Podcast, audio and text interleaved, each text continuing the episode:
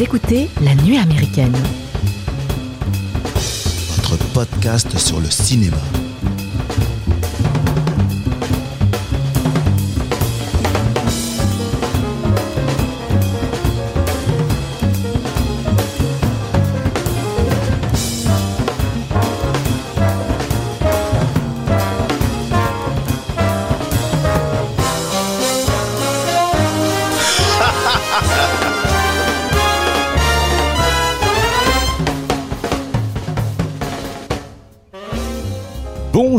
Les amis et bienvenue à la table de la nuit américaine. Aujourd'hui, on va vous servir un bon gros bout de sandwich à la merde et nous allons tous devoir en prendre une bouchée. C'est par cette punchline que je résumerai le film de Stanley Kubrick Full Metal Jacket, sujet de notre épisode d'aujourd'hui.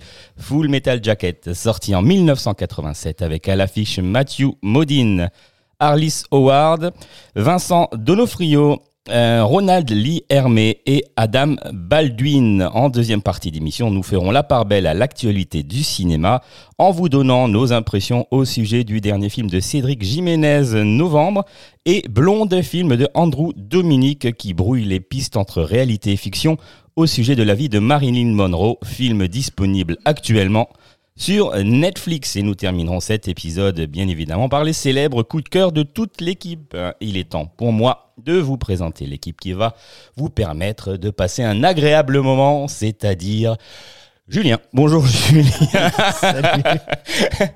Euh, Thomas, bonjour Thomas. Coucou, toujours prêt pour manger du caca. Et Mathieu. Bonjour Mathieu. Comment allez-vous? Les amis, ça va Bien. Ça va, ça va. Ça va bien. Bon, alors euh, on va parler de Full Metal Jacket, ce film de Stanley Kubrick. Alors je vais faire le, le pitch avant de vous donner la parole. Donc euh, ben, c'est euh, l'histoire de jeunes recrues qui font leur, leur classe à Paris Island. Donc c'est un camp d'entraînement de l'armée US. Et ben ils passent par ce, par ce camp avant de partir à la guerre au. Vietnam. Ah c'est oui, des Marines. Donc euh, du coup, avant de partir au Vietnam. Alors qui veut prendre la parole sur ce film en premier? Mathieu Euh, je je Allez, peux. allez. Alors, c'est le premier film de Kubrick que j'ai vu. Euh, donc, le film sort en 87. Évidemment, je le vois pas en 96. J'ai dû le voir à la télé, je pense en 94, 95. Donc, j'ai 12-13 ans. C'est c'est une claque. C'est quand je vois ce film-là. Parce que, bon, on en parlera, c'est un film qui est extrêmement déroutant. Parce qu'il est violent, plus une espèce de violence psychologique, surtout dans la première partie du film.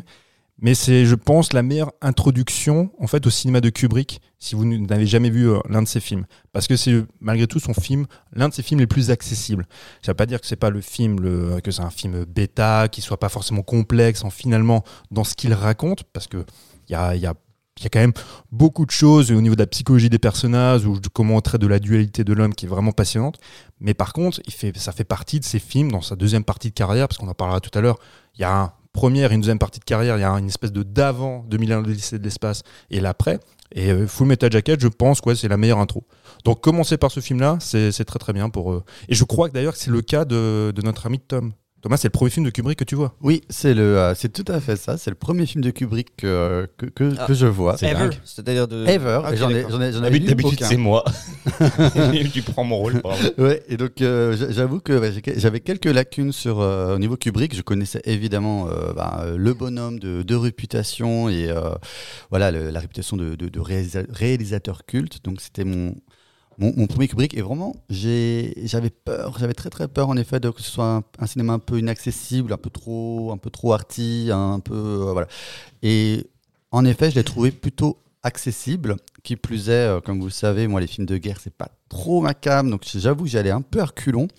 Et, euh, et je me suis complètement laissé surprendre par le film. On en, on en reparlera.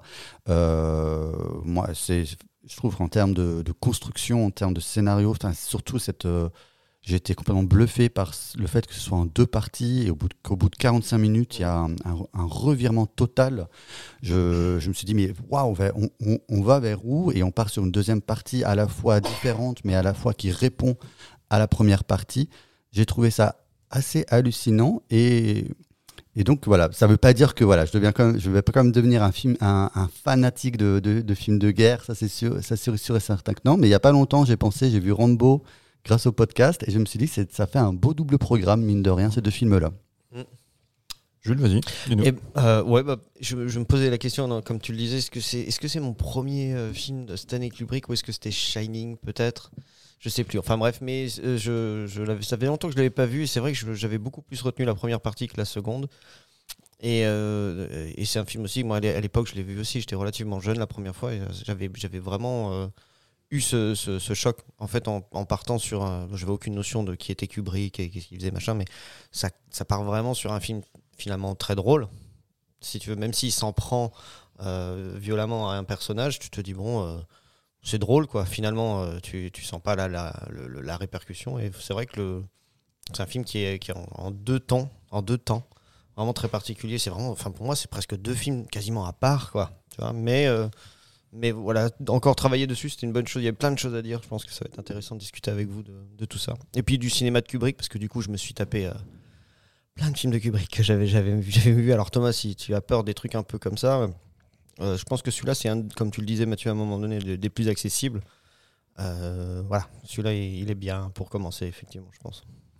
C'est Mike. Oui, par contre, tu voulais peut-être euh, donner aussi ton avis. Oui. Vas-y, non, excuse-moi. Non, non, moi, ben, en fait, euh, je ne ferai que le, que le hum, porte-parole de, de Thomas et Julien. Je, je- c'est un film que j'ai vu 3-4 fois. C'est un des seuls films de guerre que j'ai vu plusieurs fois. Et, euh, Ah bah, en- donc. Ah ouais. Ouais.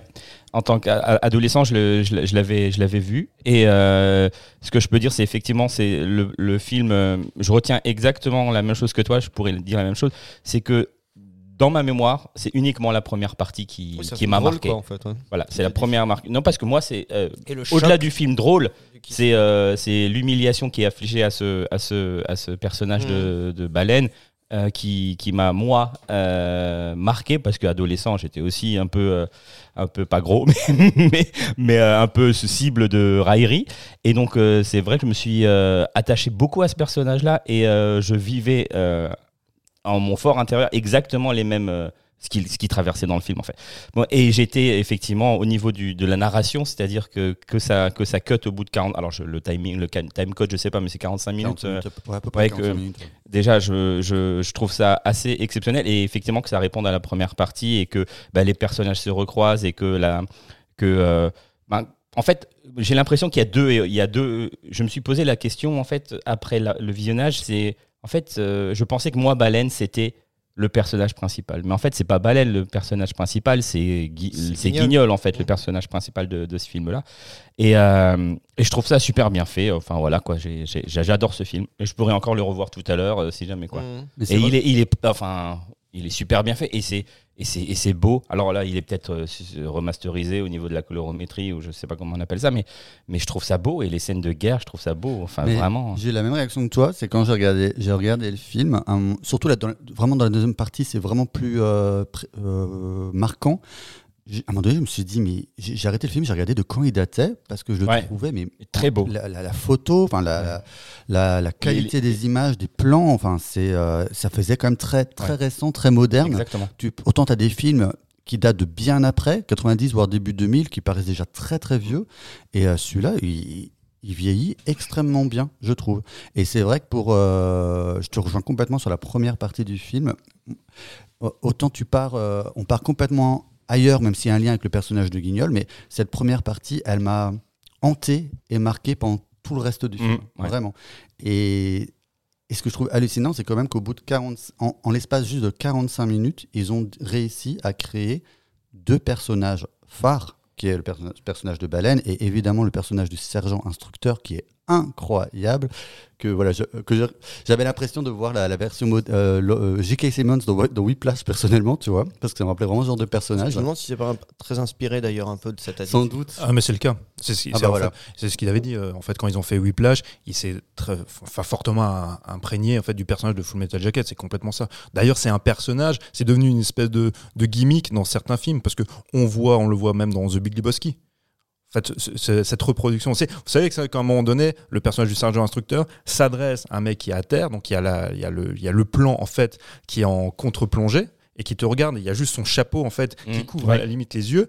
Oui. Et ben dans The Big Lebowski, quand le dude se fait euh, un petit peu malmener par un flic à Pasadena et qu'il se retrouve par terre, et ben la position en fait du, du flic avec son chapeau, c'est exactement la même chose. Et il pointe du doigt et il, il agresse de la même manière. Mm. Repris aussi dans des films bah, comme Fantôme contre Fantôme de Peter Jackson. Mm. En fait, c'est devenu, c'est devenu un, un archétype. C'est Ah, c'est une icône, quoi. ah bah complètement, c'est devenu, ouais, c'est ça, c'est devenu une icône en fait du représentante de, de l'armée dans ce qu'elle a de plus caricatural et de plus viriliste. Et, et lui, c'est un, un, un mec qui, qui vient de l'armée. Enfin, c'est un, militaire de base. il était sergent mec-là. Il était instructeur sergent instructeur. Et il avait fait euh, le, le Vietnam également. Donc, Et euh, tous les rôles qu'il a fait, c'est des rôles de, de mecs de l'armée après. Non, Non, non, non, bah non, Non. il- c'était Seven. Il joue dans Seven. C'est Ah, le ah oui, euh, d'accord, ok. C'est le, en fait, c'est le patron en fait de Morgan Freeman et de David Mills en fait. C'est Ronald Lee Hermé, c'est ça ça. Ouais, c'est ça. Il, est- il était déjà conseiller en fait sur Apocalypse Now et là il aurait dû juste être conseiller mais lui il aurait bien voulu tenir le rôle. Kubrick ayant estimé de prime abord que bah on n'avait pas besoin de lui pour tenir le rôle parce que en fait le rôle devait être tenu. Je sais pas si vous vous souvenez de cette séquence. Il y, a un- il y a un type qui est dans un hélicoptère qui te canarde tout le monde. Oui. Il dit j'aurais Ouais. tué 150. C'est- lui qui aurait dû Tu tenir. tues des enfants, on se dit, ouais, Ah ouais, Des fois. c'est ça, il faut pas trop tirer devant en fait. Mais en fait, il, il- il expliquait que c'était ce comédien qui aurait dû tenir le rôle. Et à un moment donné, le, ben, voulait absolument euh, tenir ce rôle-là. Et il a montré des cassettes vidéo de ce qu'il faisait, comment il s'était préparé. Il, a improvisé à peu près 50% des insultes et des dialogues. c'est lui qui a écrit ça, quasiment, quoi. il les improvise. Il y a- Oui, enfin, a- quelque ça- chose qu'il a l'habitude de Ouais, en c'est fait. ça en fait. Il, y a- il disait, ils expliquaient en fait, euh, Michael Hare, le, le co-scénariste, il y a à peu près 50% en fait des dialogues qu'ils ont écrits eux-mêmes et 50% de que celui improvisé sur le set et ils ont gardé euh, quelques-unes. Ouais, notamment les insultes, apparemment. Non, notamment les insultes, ouais. Ouais, pour compléter, euh, je- en effet, il, il, il faisait passer les. En fait, il était là en conseiller technique. Il avait fait que quelques rôles sur des, euh, mais vraiment second rôle hein, dans des films de guerre. Et, euh, et il a fait. En fait, il faisait passer les essais aux figurants, aux futurs figurants. Donc lui, il, s'est juste, euh, comme il savait qu'il avait envie de taper dans l'œil de Kubrick, il a, il a revêti, euh, il a mis le costume, et il s'est mis à fond dans le truc. Et après, en effet, euh, il a envoyé les cassettes à, à Kubrick. Il s'est dit, putain. La euh, moitié des essais, tu sais. Mon cul, je n'entends rien.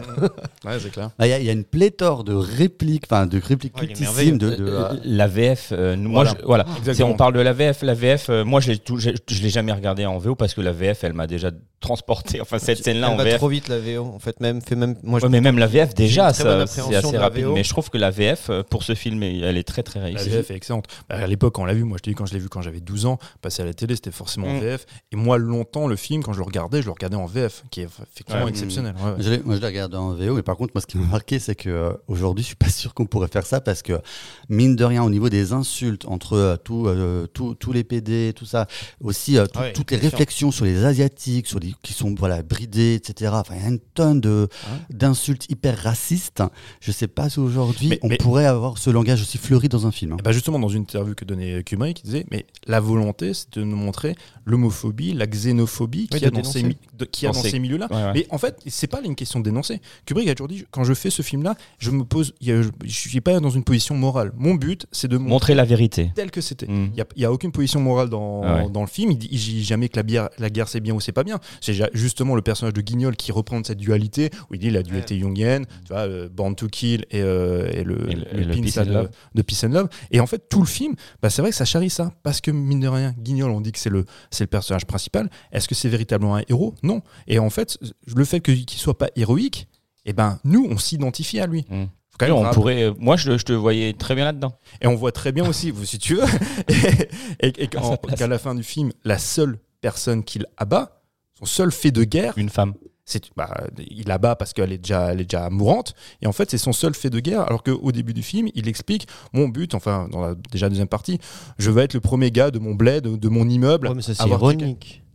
Ben, il, juste- le dit, il le dit pas de manière sérieuse. Mais justement, en fait, toute, mais justement, on sait pas ça parce que là, toi, tu dis, il le dit de manière ironique parce qu'il est dans son, dans son personnage de guignol qui, qui détourne tout sur le ton un peu de la comédie. Mais en fait, ce personnage-là, il est censé représenter cette fameuse dualité, ce questionnement de, voilà, on s'engage dans la guerre parce que engagé, il est engagé lui, il s'engage dans la guerre pour tuer des gens. En même temps, il sait très bien que cette guerre-là, bah, elle est un peu, enfin, elle est incompréhensible. Et, et en fait, tout, tout ce questionnement-là, eh ben, c'est, ça, ça se reporte en fait même sur son accoutrement. Mais lui, son, son, son but, oui, tu veux dire le, le fait qu'il ait à un moment donné ce pourquoi on le reprend, c'est-à-dire Mm. euh, Born to Kill sur le casque et le, Mm. le signe Peace and Love sur le. Bon, ça c'était dit. Enfin, Mais cette dichotomie, elle, elle, elle est voulue. Ouais, mais vra- c'est- bien sûr, mais ce que, euh, est-ce que c'était, est-ce que c'était nécessaire scénariquement de d'avoir cette discussion entre deux personnages de parce que le, le Oui. personnage était était de quel personnage tout- non mais cette dualité euh, de- du personnage de Guignol bon, c'est-à-dire qu'en fait en, en ayant cette, euh, cette ce dialogue entre ce sergent là ou je sais Avec et- le colonel. avec le colonel Mais- et, et Guignol en disant ouais sur ton casque t'as bande to kill et puis là il y a pas un- c'est pas contradictoire est-ce que c'était nécessaire de pointer cette dualité du doigt scénaris- scénaristiquement? Parce que c'était normalement c'était visible dans Non, son. Bah, dans, non, dans bah, son vécu Je pense que non, le dialogue est hyper important parce qu'il lui demande, après, il lui demande, mais dans quel camp tu es? Il lui dit, dans le nôtre. Mais c'est quoi notre camp, tu vois Ouais. Il- En fait, il, il peut pas répondre à la question parce qu'il aussi- s'interroge toujours. Et c'est le même le sujet du film, c'est ça. C'est Oui, cette oui. fameuse dualité. Mais tu as aussi, aussi une grosse notion de, de- comment dire d'interventionnisme euh, au nom de la paix. On vient de tuer les gens. Tu vois ce que je veux dire? C'est ce que fait quand même euh, euh, ce pays, entre autres, depuis, depuis très longtemps. Oui. Ce qu'on fait beaucoup. Et c'est aussi ça qui est un peu. dé- Enfin, c'est pour ça que je. je Ben non, pas- parce que c'est pas abordé. C'est pas abordé.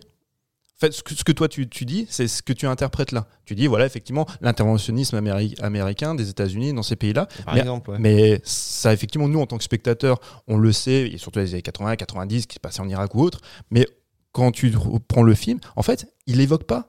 Même, il évoque même pas à travers le, le personnage Guignol, quand il en parle, quand il en parle par exemple à- à- autour de la table, c'est quand avec, avec les journalistes, il détourne tout ça. Tout ça est, est pris sous un sens très ironique et tout, et moqueur, mais finalement, il n'y a aucune dénonciation. Parce que bah, il veut quand même tuer, il veut quand même s'en- il veut quand même y aller. Bah j'y vais sur le front, tu vois. Je tire sur les gars. Je parce que mon but c'est de- c'est Parce d'abattre que lui, l'autre. il est, il est euh, plus euh, journaliste, c'est pas plutôt ça qu'il veut faire. Et Il est un peu malgré En fait, lui, il se met en retrait obligé d'abord. de tuer, mais d'abord, enfin lui, son idée, c'est plutôt de, de reporter ce qui se passe, de rapporter ce qui se passe, plutôt que de, de vraiment Mais il faire veut y part aller, à il veut aller dans le merdier. Il arrête pas de le répéter. Je veux aller dans le merdier. Je veux. Je- J'en ai marre. Je veux pas, que- je veux pas accueillir euh, euh, Anne Margaret.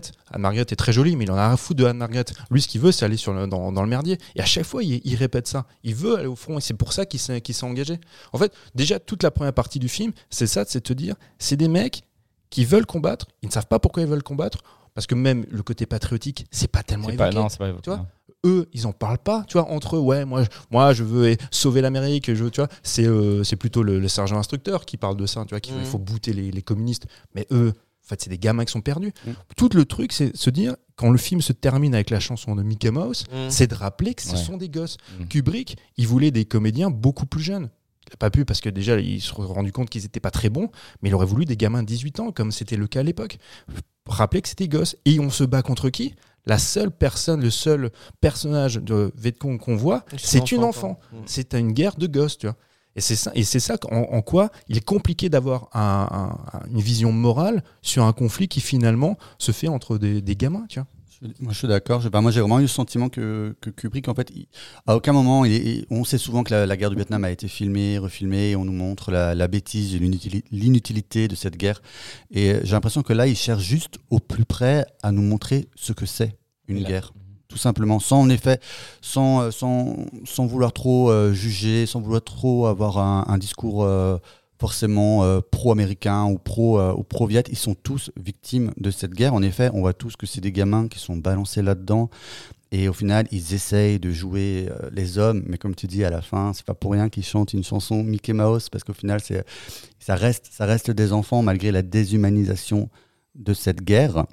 Et euh, parce qu'au final, moi, ce que tu parlais de, dualité, on le voit, tout à fait. C'est-à-dire que c'est, des personnes qui, qui, qui, mal, qui essayent de- d'exprimer leurs convictions, leurs ambitions, mais qui sont complètement bloquées par euh, ce qu'on veut faire d'eux de euh, voilà pendant pendant cette guerre c'est pas pour rien d'ailleurs que le premier plan du film c'est quand même on leur rase les cheveux Genre, les cheveux c'est un, trait de personnalité oui. on, on essaye tout de suite de gommer leur personnalité et comme tout de suite dans le film ils ont tous des surnoms Voilà. Quand, quand tu les vois au début aussi, euh, cette scène, elle est vraiment, c'est vrai que c'est très important le début quand tu quand il les rase.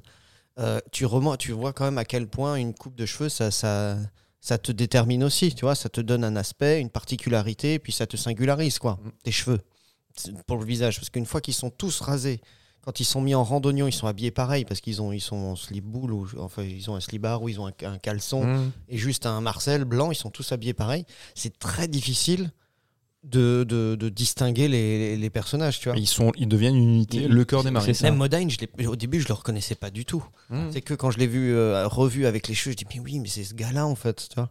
Et tu as raison, et c'est- si tu montres ça dès le début, puis tu vois quand même dans leur visage qu'ils sont complètement éteints quand on leur fait ça. Et euh, de manière générale, je pense que quand on te rase la tête, je sais pas, ça vous est peut-être pas encore arrivé, mais quand tu le fais, il se passe quelque chose, quoi. Tu vois, tu te dis, Moi, bon, allez, je, fait, je- je renonce à tout ça. Et tu, quand, alors après, tu peux te dire, oui, ça me va, mais ça te change, ça te rend euh, euh, plus dur aussi Mm. dans tes traits. Tu demandes- il y a même un gars, je crois, j'avais j'avais lu une fois un truc qui avait dit que depuis qu'il s'était rasé la tête, il avait même changé son comportement de fait. Tu vois, c'est-à-dire que ça lui. Comme il avait son, sa- son- l'image que le- lui renvoyait son miroir était plus dure, plus machin, bah lui aussi son caractère avait Mhm. un petit peu changé. Et, et dès, dès cette première partie, en fait, avec le personnage de Guignol, quand on parlait de cette dualité, elle fonctionne déjà à, à plein. C'est parce qu'on on sent donc il a cette empathie pour le personnage de, de, de Baleine, et il essaye de l'aider, mais en même temps, c'est quand même, il est quand même engagé pour tuer. Toute la Mhm. question, en fait, pendant tout le film, c'est ça. Je m'engage pour tuer l'autre que je ne connais pas. Mais je reste quand même humain parce que je suis celui qui a de l'empathie. Jusqu'à, effectivement, cette, cette rupture qu'on parlera probablement dans le film, qui est quand même très très viscérale, hein, parce qu'elle est extrêmement violente. Mais en fait, tout ça, dès le départ, en fait, le ce questionnement qui, euh, bah, qui sera le fil rouge de tout le film, c'est cette fameuse dualité. Je me bats, je suis prêt à tuer, mais je reste quand même humain et je, je peux m'interroger du pourquoi je tue. Ça, ça c'est quand même un film qui est hyper intéressant pour ça. Ju- Juste pour contextualiser l'époque à laquelle il sort. Bon, on sait très bien que Kubrick, quand il développe ses films, ça prend beaucoup de temps. Mais avant ça, on se retrouve avec des films comme euh, Apocalypse Now. euh, on a des films comme euh, Platoon. un Platoon. Bah, Platoon, justement, en fait, c'est là où je veux en venir, c'est que il y, a le film de Michael Cimino, il y a le film de Francis Ford Coppola, qui sont des très grands films, mais qui finalement, euh, le Vietnam, c'est pas tellement la guerre du Vietnam dans quoi on parle. On se euh, concentre plus sur un personnage ou bah, sur une histoire. Ben, euh, je sais pas si vous avez déjà vu The Hunter de, de Michael Cimino, qui est un des plus grands films enfin, de, de cette période-là. Le, le Vietnam, c'est encore autre chose. On parle du Vietnam, et c'est surtout un film dramatique. On parle de, de personnages. C'est un grand drama, en fait.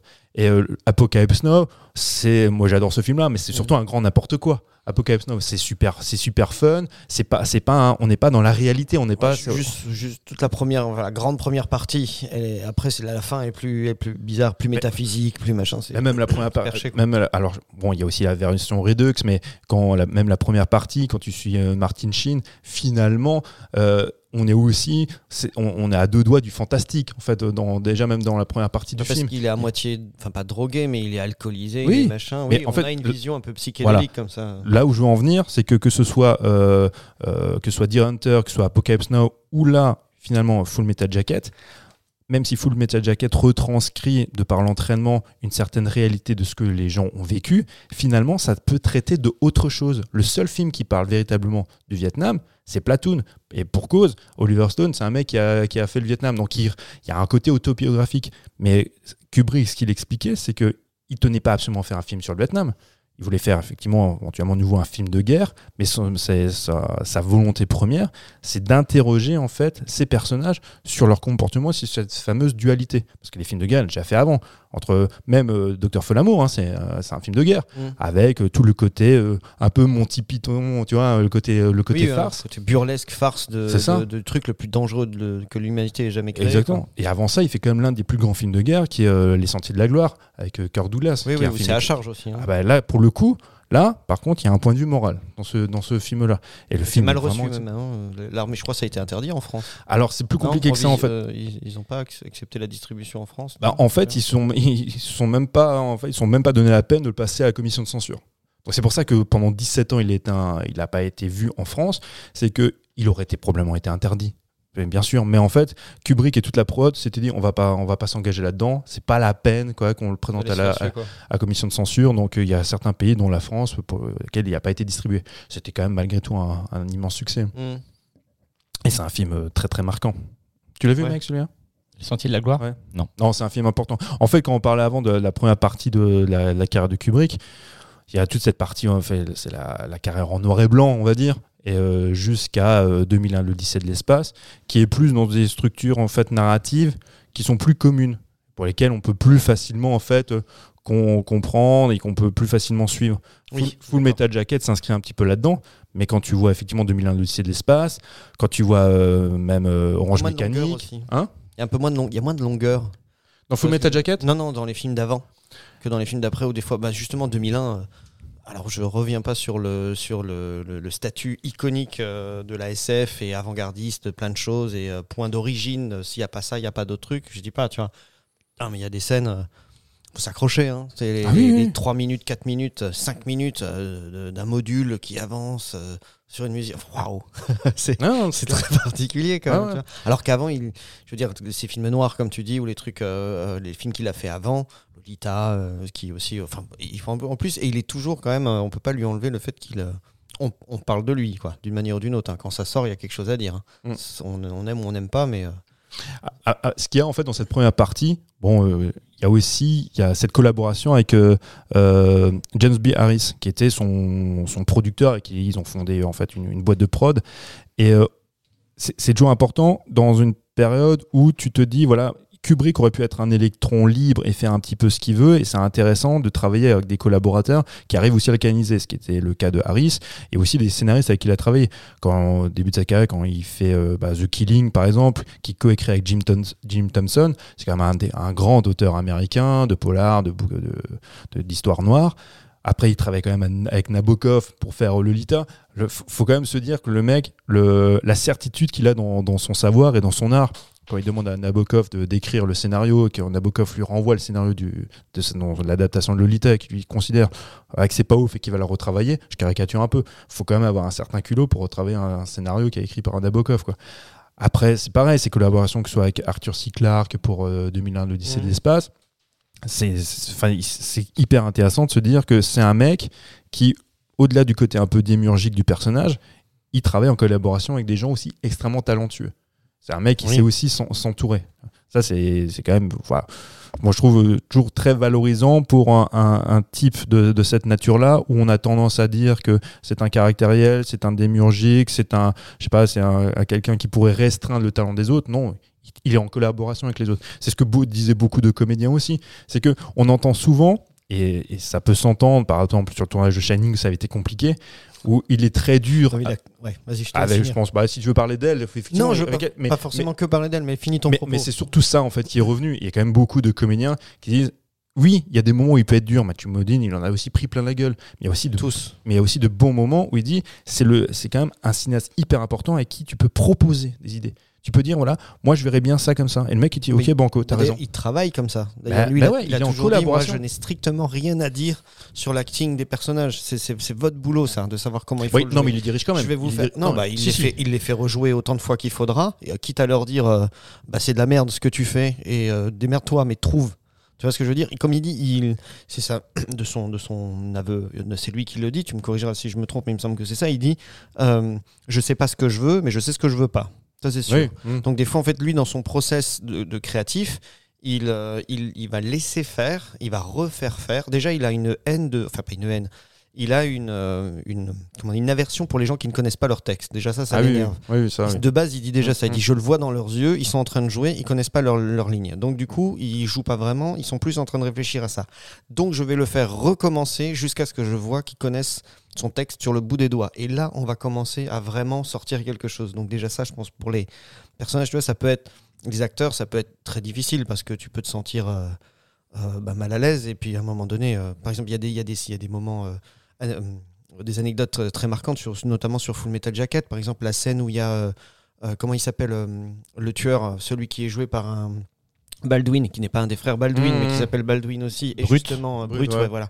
Et, et Modine et Guignol, quand ils sont l'un en face de l'autre, euh, cette scène-là, il lui a fait reprendre je sais pas combien de fois, jusqu'à un moment donné où il n'y a, plus- il y a plus beaucoup de bruit sur le plateau, et puis euh, Baldwin, il se retourne en disant Putain, mais qu'est-ce qu'il veut, quoi Qu'est-ce qu'il lui faut Et puis la Kubrick euh, sort sa tête de la caméra en lui, disait, en lui disant ben, Peut-être quelque chose de correct. Mm.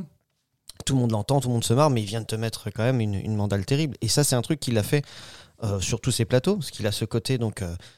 Pas dirigiste, mais euh, il veut que ce soit bon et qu'il attend finalement de voir ce qui va. Il sait pas vraiment ce qu'il attend, mais c'est quand il le voit qu'il le saura. Moi, c'est un truc qui me fascine en fait. J'ai lu les archives de, de Kubrick et j'ai lu beaucoup d'interviews. Il y a tellement en fait, en fait de, de, de témoignages contradictoires à, ce niveau-là par rapport à l'acting. Quand ce que tu dis là, effectivement, je l'ai aussi lu plusieurs fois. Tu lis ça. Effectivement, il, il fait jouer les gens euh, plusieurs fois. Ils, ils reprennent des scènes. Bon, dans Shining, c'est encore pire. On parle de 150 scènes, par exemple, pour monter, euh, 150 prises pour monter des escaliers. Enfin, Ouais, elle, elle a fini en.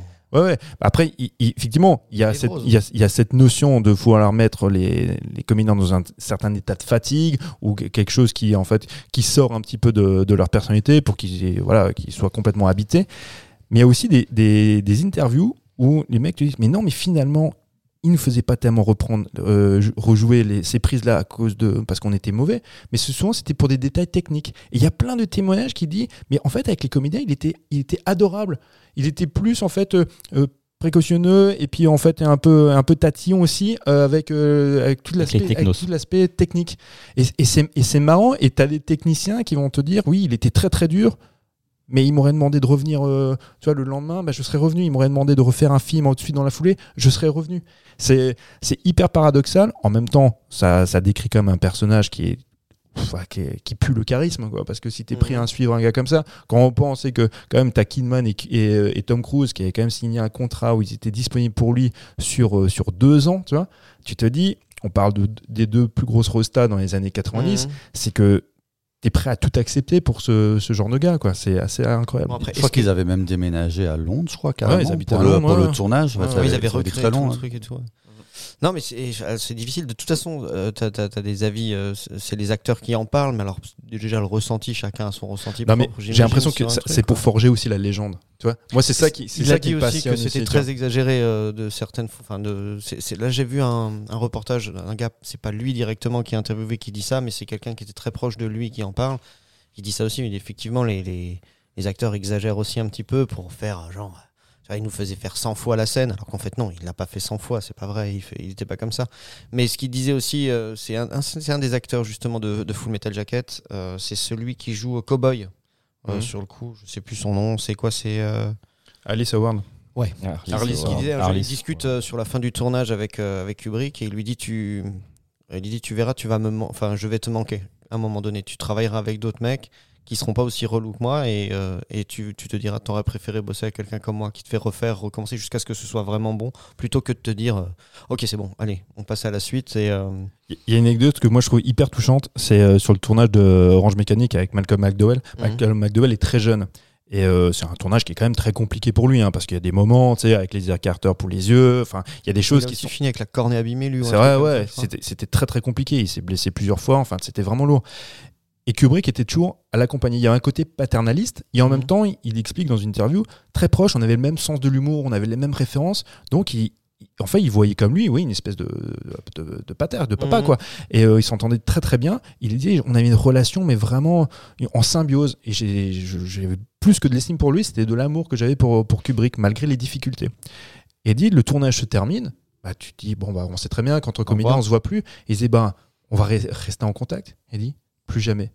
Et, et il explique Malcolm McDowell, parce que c'est vrai, hein, il y a quelques années plus tard, il fait partie de ces comédiens qui ont justement alimenté le côté un peu démiurgique, mais euh, tyrannique de, de Kubrick sur les tournages. Et lors d'interviews, il racontait ça. Il dit oui, à quel point il est insupportable, à quel point c'est un tyran. Et aujourd'hui, à son âge qu'il a, Malcolm McDowell, il explique Mais je disais ça alors que c'était faux. Mais j'ai essayé d'attirer son attention. Parce que je voulais qu'il m'appelle, je voulais qu'il me rappelle, parce que moi j'essayais de le joindre et je n'avais pas de retour de, de sa part. Donc je trouve ça plutôt triste déjà, hein, c'est un côté un peu émouvant Mhm. parce que Malcolm McDowell maintenant c'est un monsieur d'un certain âge, mais il raconte quand même ses souvenirs quand il était jeune homme et cette figure-là paternelle qu'il a, qu'il a conservée. Et en même temps, il nous explique cette réalité-là, c'est que à un moment donné, pour euh, bah, pour euh, ériger cette légende du personnage tyrannique, bah, il sait aussi, il y a aussi certains comportements dont Malcolm McDowell en faisait partie, il racontait un petit peu nimble dans les, dans les interviews. Mais voilà. Mais il n'empêche, oui, que Kubrick, enfin, je pense aussi à très souvent on entend à chaque fois qu'un film de Kubrick sortait, euh, comme quoi c'était un insuccès, c'était un flop, ce qui est rarement le cas. Et, et on disait aussi que Kubrick, en fait, s'intéressait pas au succès, qu'il faisait des films pour lui. C'est pas vrai du tout. Il a toujours dit, moi, je fais. Je, enfin, Oui, il, a, il, fait, il fait de l'art, mais ça reste quand même un art populaire. Il, il, il est jamais tombé. Enfin, on le compare souvent avec Tarkovsky, mais quand vous avez vu le film, par exemple, Stalker, on n'est pas là-dedans. Kubrick, ça reste quand même beaucoup plus accessible, même s'il fait de, l'art, il s'intéresse quand même au public. Sa volonté, c'était quand même d'avoir des succès. Et il disait toujours, si moi je n'ai pas de succès, vu que j'essaie de travailler en indépendant, je ne fais pas de film. J'ai besoin d'avoir du succès. Et la plupart de ces films ont, fonctionné, ont marché. C'est vrai, hein, parce que on dit souvent que oui, il fait des flops. C'est la critique qui a été un peu, plus, un peu compliquée et un peu loin à la détente. Mais sinon, ces films, la plupart ont eu du succès, sauf Barry Lyndon, par exemple. Ah, Mine de rien, euh, même si peut-être qu'il était un peu critiqué, visiblement, euh, vu qu'il mettait quand même beaucoup de temps entre, euh, chaque film, c'était beaucoup de préparation et tout ça, notamment pour Full Metal Jacket, apparemment, euh, quand il y avait eu l'avant-première à New York, à l'époque, c'était The Place to Be. C'est tout le monde se, euh, disputait pour réussir à avoir une entrée euh, pour, euh, pour, la première, pour la première du film. C'était quand même très très attendu. Ah oui, mais après, ce qui- ce qu'il y a, c'est que c'est un événement, c'est un événement déjà pour, pour la critique, c'est un événement pour le public. En fait, le public attendait à chaque fois de se dire qu'est-ce qu'il nous a préparé, comment il va réussir à nous chambouler? Et effectivement, déjà, en plus, il se passe 7 ans entre, euh, à peu près entre Shining et Full Metal Jacket. Après, il va se passer 12 ans entre euh, Full Metal Jacket et, euh, et Shut. Il, il a réussi, c'est un des rares qui réussissait à, à provoquer de l'attente. Et il y avait vraiment un désir de, de spectateur de, de voir ces films. Mais la critique n'a pas toujours été tendre. L'une des plus grandes critiques américaines qui s'appelle Paul Hinkel, pendant quasiment toute la carrière de Kubrick, disait que c'était de la merde ce qu'il faisait, tu vois. Alors après, elle avait aussi Cécile, hein, c'était lui et Clint Eastwood. Hein. Ces deux-là, Ah chaque ouais. fois qu'ils faisaient quelque chose, c'était de la merde pour elle. Mais sauf, le souci, c'est qu'elle était extrêmement influente, tu vois, euh, non, à New York. Il disait toujours, de toute façon, la critique qui m'a jamais accepté, c'est ce microcosme de la critique new-yorkaise qui a constamment été à charge contre lui, et une certaine frange aussi de la critique euh, britannique, qui par exemple n'a pas accepté Barry Lyndon, ce genre de film, tu vois. Mais euh, ouais, c'était, il y la Oui, réception ouais. était compliquée en fait au niveau de la critique. Et encore aujourd'hui, moi ce qui, en Orange fait, Mécanique aussi avait fait tout le bordel en Angleterre. C'était c'était compliqué. Hein. Bah, Orange Mécanique, après, ce qu'il y a, c'est que c'est sa volonté aussi à lui de le faire sortir. Ce qu'on a appelé bien plus tard les, euh, le cinéma nasty, tu vois, de, de la censure en, en britannique, ne s'applique pas à Orange Mécanique parce que c'est lui-même qui a demandé à. Donc, c'est là aussi où tu vois la force du personnage. C'est il a réussi à convaincre la Warner Bros. de retirer le film à l'affiche en Angleterre suite effectivement aux différents des incidents. comme ça, des incidents. Ouais, il y a- il y, y a des gens qui ont, qui ont perpétré des meurtres en disant c'est euh, inspiré de, de, de Orange Mécanique. Ah, Carrément. Ouais, ouais. Mais ça, mais Ça. Ouais, mais tu- tu l'as vu toi, Orange Mécanique Oui, je l'ai vu. Ouais, bah oui, t'as des mecs qui se sont dit, oh, bah ça a l'air fun. On va refaire la même chose. Si on faisait la même chose. Et ça, ça a été, Ils n'ont pas été- encore vu Dahmer. Ça a été de tout temps. Non, non, non, mais, mais quand tu vois un film, à l'époque, moi je me souviens, le film qui, avait, qui était aussi très compliqué, où il y avait beaucoup de gens qui ont re- euh, voulu reproduire ça, c'était Tuernay dans les années 90. Il y a plein de films, enfin, c'est, mais bon, voilà. Ce sera toujours le, le questionnement de savoir est-ce que le- la violence au cinéma a une responsabilité sur, euh, sur les meurtres qu'il peuvent y avoir, sur notre société qui est violente ou quoi. Je pense qu'il y a un- Vraiment, il y a un- Ça, c'est un débat. euh, Ouais. qui en tout cas, en- en- pour en revenir au film, moi, j'ai j'ai pas mémoire d'avoir vu un film avec une scène, enfin une scène d'entrée, un premier quart d'heure aussi aussi dynamique et qui te met en pression tout de suite. Est-ce que vous avez un mémoire des, des films comme ça? Parce Oui, que là, aurait- ça- on en aurait mille, mais si tu veux, développe comme. Des- mais en fait, moi, pendant le pro- enfin, je veux dire, ça, ça, ça met pas, euh, ça met pas 25 ans à te, cat- à, à te caractériser les personnages, euh, tu, et te dire qu'est-ce qui va arriver, enfin, l'action, elle vient quand, etc. Là, tu es tout de suite dedans, es tout de suite- et tu as envie de voir la suite, quoi. Mais en fait, c'est l'avantage dans une écriture, et on en a souvent parlé, qui s'appelle Immedias Res, c'est que tu rentres directement dans l'action. Et là, effectivement, quand tu vois cette intro où il rase les crânes, bah, tu, tu ne sais pas où tu es. Alors, Ouais. effectivement, tu as vu l'affiche, tu sais quel film tu vas voir, Ouais. mais directement, tu es dans l'action, tu vois la tronche de ces mecs-là qui se font raser le crâne, tu dis, ok, on me met déjà dans une certaine ambiance, il se passe déjà un truc sans me les présenter. Moi, tu vois, honnêtement, euh, tu dis, on sait déjà. Moi, j'avais vu l'affiche, mais euh, vu que le film commençait là-dessus et qu'il prenait son temps sur cette partie-là, moi, je pensais vraiment que tout le film allait être. C'était un film sur le- les coiffeurs. Sur les coiffeurs. et du coup, c'est pour ça que ça m'a vachement intéressé. Tout d'un coup, je me suis. Par contre, il n'y a plus rien à coiffer là, les gars. Non, mais c'est- un point. En fait, c'est aussi c'est l'histoire, ça fonctionne bien aussi parce que c'est un point zéro.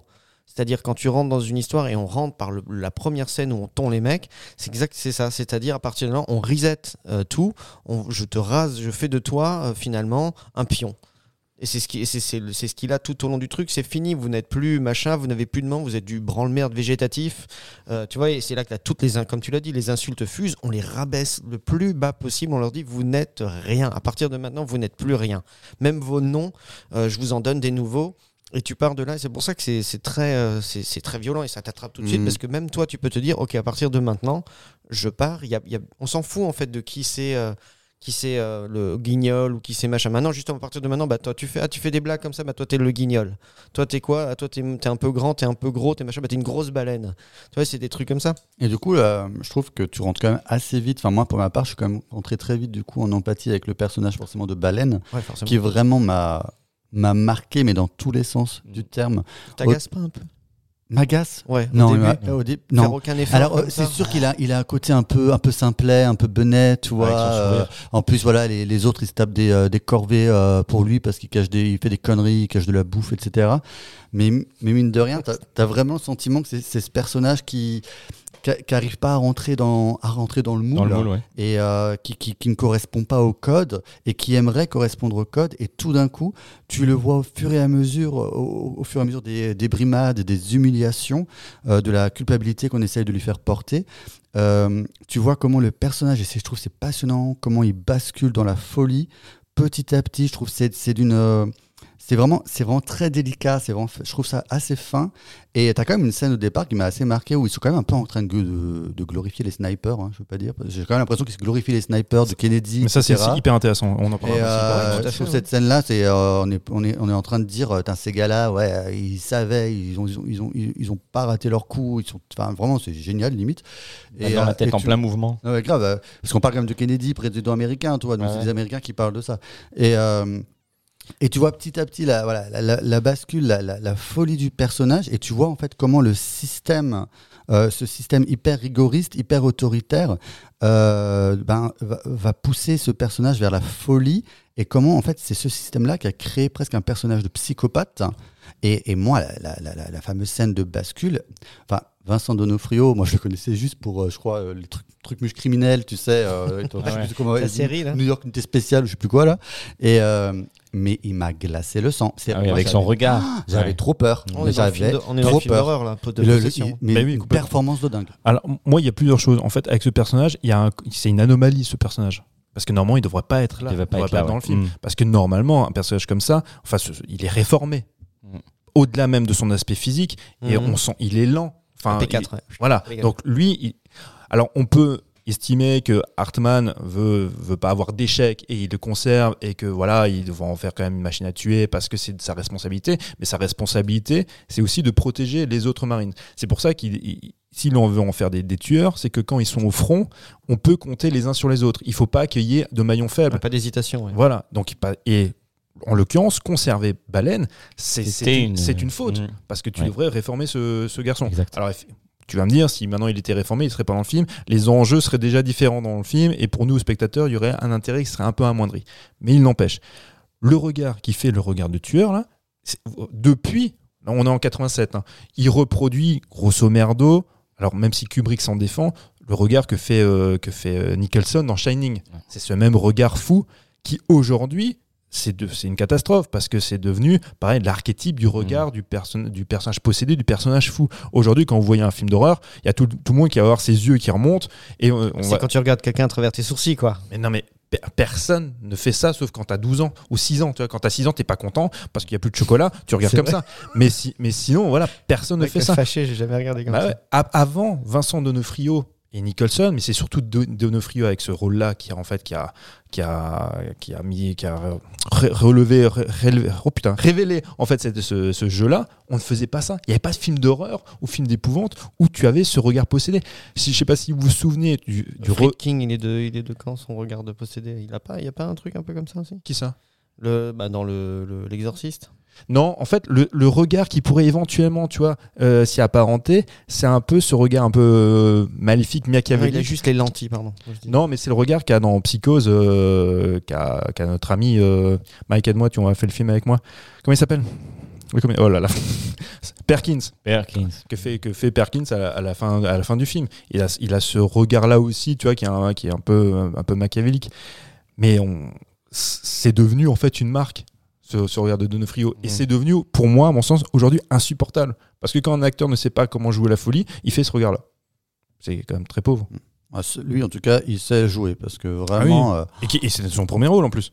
Bah, c'est surtout, je pense vraiment la- le, le, le côté, euh, le, le fait qu'on ait vraiment accompagné le, le personnage vraiment dans cette descente aux enfers. Et encore une fois, je veux quand même rappeler qu'on est, c'est 45 minutes. Ça, c'est très très peu. C'est le temps de l'épisode d'une série en fait.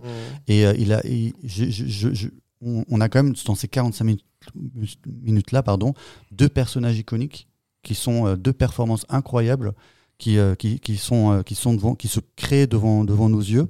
Et euh, vraiment, euh, et franchement, quand t'as voilà, quand t'as la scène où voilà, ben, euh, non seulement il tue le sergent il suicide, et en plus, bon, le, la, la scène du suicide, elle est bien frontale. Moi, j'ai j'ai vraiment vu un, un, un éclatage de gueule euh, aussi cru, ouais. frontal. J'étais là, what? Et du coup, j'ai vraiment j'ai eu le réflexe de, rega- de regarder, de regarder l'heure, en me disant, mais c'est déjà fini, c'est pas super vite et tout. Et euh, mais vraiment, cette scène, elle m'a, elle m'a marqué et surtout, ouais, Donofrio, il m'a mais hanté. C'est vrai que la, la scène du suicide, elle est quand même incroyable parce qu'aujourd'hui, on voit beaucoup. Voilà, on en parlait tout à l'heure en off avec, euh, avec Jules, des scènes un peu gore, des scènes violentes, machin. Mais cette scène-là, elle marque. C'est le contexte, ouais. Il y a le Le contexte. et puis le- l'empathie que tu as pour le C'est personnage. ça. Et, et- et- et je vais être un peu cru. Et de la manière dont ils font l'effet spécial, ça marche du feu de Dieu. Aujourd'hui, on l'aurait fait en CGI. Donc du coup, ça, part déjà- ça perd de son intensité. Là, quand tu as des bouts de cervelle qui sont collés euh, tu vois, au carrelage, tu te dis, ah ouais, d'accord. Là, c'est vraiment Ouais, bien, ça, bien gore. ça vieillit bien, Ah ça ouais. passe bien. Non mais clairement, ouais, ce sont des effets pour moi qui vieillissent bien, qui sont intemporels. Vincent Donofrio, il prend 30 kilos pour le film. Mm. C'est un de ses premiers rôles. Le mec, il était, euh, il, il- il est pote avec Matthew Modine, je crois qu'il était dans coloc ensemble. Il faisait euh, videur dans une boîte et il dit bah viens, putain, euh, c'est casting. ouais. C'est quand même, c'est quand même dingue. hein. Mm. C'est incroyable. Hartman, enfin le personnage de, de Hartman. C'est pareil, hein, on le disait, c'est un mec qui sort finalement qui sort un peu de nulle part. Kubrick qui disait c'est pas le meilleur acteur du monde, mais il y a que lui qui pouvait retenir ce rôle-là. Et effectivement, aujourd'hui encore, tu n'imagines pas quelqu'un d'autre tenir ce rôle. Le meilleur acteur du monde, même le, un De Niro de, de l'époque ou un Al Pacino, n'aurait pas eu ce rendu-là. La gestuelle, tout, quand il prend le beignet. Mais Parce que c'est pas naturel. tu vois, Ah dire, ouais. Tu tu as l'impression, vraiment l'impression qu'il a fait ça toute sa vie. Mais- bien fait, parce que le gars, il, Il faut être capable d'insulter les gens comme ça. Mais parce putain. que le gars, il venait de là, il avait été sergent instructeur, il avait fait aussi, il avait, il fait la guerre, il avait été dans les Marines, donc on sent que là, euh, le gars, il est complètement à sa place, Ah ouais. quoi. Et, et les répliques, comme dit, qui sont homophobes et racistes, mais c'est horrible. Mais quand il dit, a- quand l'autre lui dit qu'il s'appelle Laurence, il dit, il y a que des marins et les PD qui s'appellent Laurence. Mais chez moi, ça marche toujours. À chaque fois, je peux Ah pas ouais, m'empêcher de dire, putain, c'est horrible, mais c'est tellement drôle, mais c'est horrible. Mais c'est- génial parce que, comme tu disais, aujourd'hui, on peut plus faire ça. Ça s'inscrit Mhm. dans une époque, mais ça s'inscrit aussi ben, dans, dans, dans, le, dans le contexte. Mais les répliques, elles sont, elles sont incroyables. J'ai jamais vu un tas de merde aussi haut. Enfin, tu te dis, c'est pas possible. Je vais te dévisser le cou et chier dedans. Ah ouais, te, te dévisser la tête, te chier dans le cou, dans le- ouais, ouais, je c'est- dévisser la tête et te chier dans le cou. Non, mais c'est- en plus, ce- ce- ce- c'est normal, comme dit Mathieu, c'est c'est vraiment la scène, elle est très impressionnante et même le- tout ce moment-là, il fait. En fait, quand tu fais bien gaffe, euh, sur les 45 minutes, j'imagine, il y a au moins 30 minutes où il est en train de gueuler. Il gueule tout le temps. Après, eux, il est tout le temps en train de dire des, des insanités, des insultes. Il a dû finir à faune, c'est- mais c'est pas possible. Bah écoute, je sais, moi je sais même pas comment tu fais pour gueuler comme ça toute la Bon, journée. il, il a eu 5 mois de repos, hein, parce qu'on l'a pas dit. Le tournage a duré un an et il s'est quand même blessé. Il a fait un, il a eu un accident de Ah voiture. oui, c'est vrai ça. Et donc, du coup, ils ont interrompu le, le tournage pendant 5 mois. Mm. Alors, tiens, on a beau dire que Kubrick, c'est un Et il caractère aurait pu réel. mourir en fait. Oui, genre, Ah il, ouais, a, ouais. il a réussi en, en utilisant le, ses, ses phares C'est ça, ouais, il a fait à des faire arrêter ouais, une ouais, voiture qui exactement. passait. Quoi. Alors, Kubrick, on pourrait estimer comme quelqu'un de caractériel. Il aurait très bien pu dire bon, écoutez, euh, voilà, on, on, On change d'acteur, on a fait que trois semaines, on peut refaire trois semaines. Voilà, mais non, il, Mm. il a attendu. Ah, c'est vraiment, euh, c'est vraiment de, de- c'est- cette première partie, elle est, elle est, elle est vraiment Elle- impressionnante. Mais moi, je pense que le, le personnage de, de Baleine, il, il- comment dire, sa personnalité, elle meurt avant. C'est quand tout le monde s'en prend à lui le soir. Oui, mais C'est là en fait qu'il le casse parce qu'il est au début, il a un peu ce, tu sais, ce petit sourire. euh, il se rend pas bien compte de d'où il est. C'est comme tu dis quand le gars insulte tout le monde et qui fait, comme tu dis, il- il- même quand il s'en prend à lui, il même. Alors tu te dis, est-ce que c'est Donofrio qui arrive pas à retenir son sourire? Mais c'est juste un gars normal. Moi aussi, tu me parles comme ça. Au bout d'un moment, j'arriverai pas à me retenir. Je suis obligé de rigoler. Et le gars, plus tu souris, plus ça l'énerve, plus il est drôle. Mm. Jusqu'au moment où il lui dit étrangle-toi. Et tu dis bon bah ok, je m'étrangle. mais non, mais t'es con ou quoi? Avec ma main, me prends pas la main. Et c'est cette scène jusqu'au moment où justement il va. Euh, c'est très très drôle, tu vois, tout ça, cette escalade, et jusqu'au moment où tu vois ce qu'il est vraiment en train de faire, il est en train de le torturer, hein, tout simplement. Et, et Et donc, quand on, quand, quand on arrive au moment où, tous ses camarades s'en prennent à lui, c'est-à-dire que ceux qui le protègent normalement, parce qu'ils sont en train de payer pour lui depuis des semaines ou des jours, ils s'en prennent vraiment à lui et ils le. Le protège Alors, pas tous, hein. il y en a qu'un qui le protège euh, réellement dans Non, le quand je, dis, film. quand je dis qu'il. C'est faux, j'ai mal utilisé mes mots, il le protège pas, mais à un moment donné, justement, depuis l'épisode du, euh, du beignet, le soir, où il dit c'est les autres Oui, là, ça, maintenant. ça a Je, été. je euh, n'arrive pas, j'ai hmm. échoué. Si moi j'échoue, c'est que tous on échoue. Donc Ouais. vous allez maintenant tous payer pour lui. Le principe de la punition collective, qui est en plus remise en question depuis longtemps. À l'école, on dit aussi la Mmh. punition collective ne- ne fonctionne pas. Ça, il faut arrêter de faire ça, de punir toute la classe parce qu'il y en a un qui fait un truc, ça ne marche pas. C'est exactement ce système-là en fait. Ah, Et au final, bah voilà, ça ne marche pas. Ils sont tous retournés contre lui. Ils ont, ils ont pas les, comment dire, les outils pour, euh, pour l'amener là où on a envie, c'est-à-dire d'en être d'être un tueur qui fait pas d'erreur. Ils vont le briser, le tu- tuer son âme. Et ce qui reste après, justement, il a le regard dans le vide et il va quand même. À la fin, c'est un très bon soldat. Le- Juste, avant de devenir fou. C'est le point, de, C'est- ouais, c'est le point de bascule cette scène-là. Moi, parce que moi, ce qui me glace encore le sang, c'est quand, quand tu l'entends encore pleurer, Pleurer, dans ouais. le lit, de, je pense, de, De de douleur. physique et morale, et que tu as le personnage de, de Guignol qui justement essaye Qui de se se bouche les boucher les oreilles. oreilles, pour, Mm. euh, pour se Déculpabiliser. déculpabiliser, pour Mm. oublier l'horreur à laquelle il est en train d'assister et à laquelle il il s'est senti obligé de Mm. participer. Bah, il, Pour ouais, être dans le ouais, il s'est collectif, pas en santé obligé, hein, parce qu'il y va quand même, euh, il y va pas de main morte. Bah, hein. C'est lui qui frappe le plus fort et qui Ah, frappe le On est- enfin, il hésite quand même. hein. Bah, on Euh, est dans la dualité ouais. déjà. Voilà. il a déjà ce problème de conscience où C'est ça.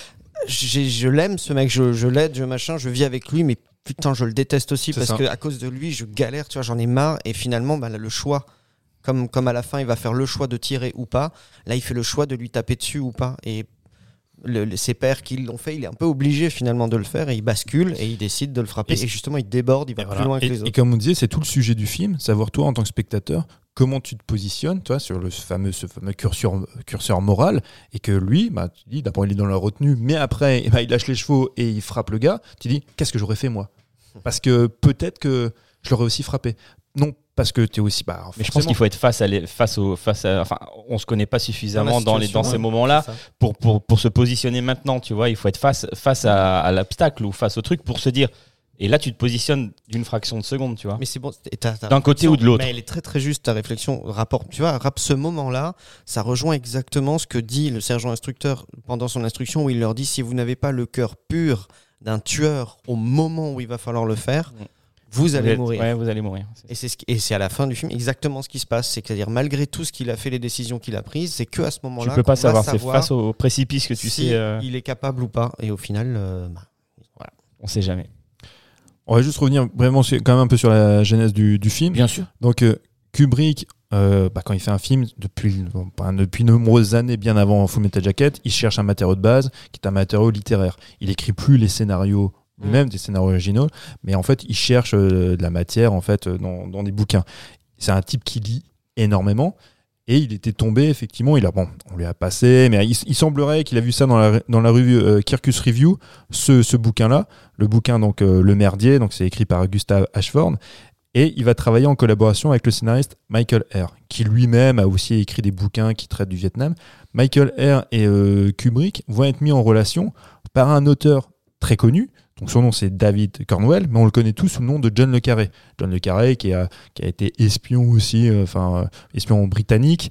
Et c'est intéressant de se dire qu'un type qui vit dans le secret comme euh, John le Carré, qui est issu de ça, bah, va rencontrer quelqu'un qui a la- qui a en fait qui est connu aussi pour vivre de manière recluse, bah, c'est Kubrick et ensemble ils vont ils vont ils vont travailler avec enfin ils vont pas travailler ensemble mais c'est lui qui va les mettre en relation avec Michael Eyre pour travailler sur le scénario. On est en 1980 et Michael Eyre et Kubrick vont avoir une relation principalement téléphonique pendant des années, Trois pendant ans, trois ans.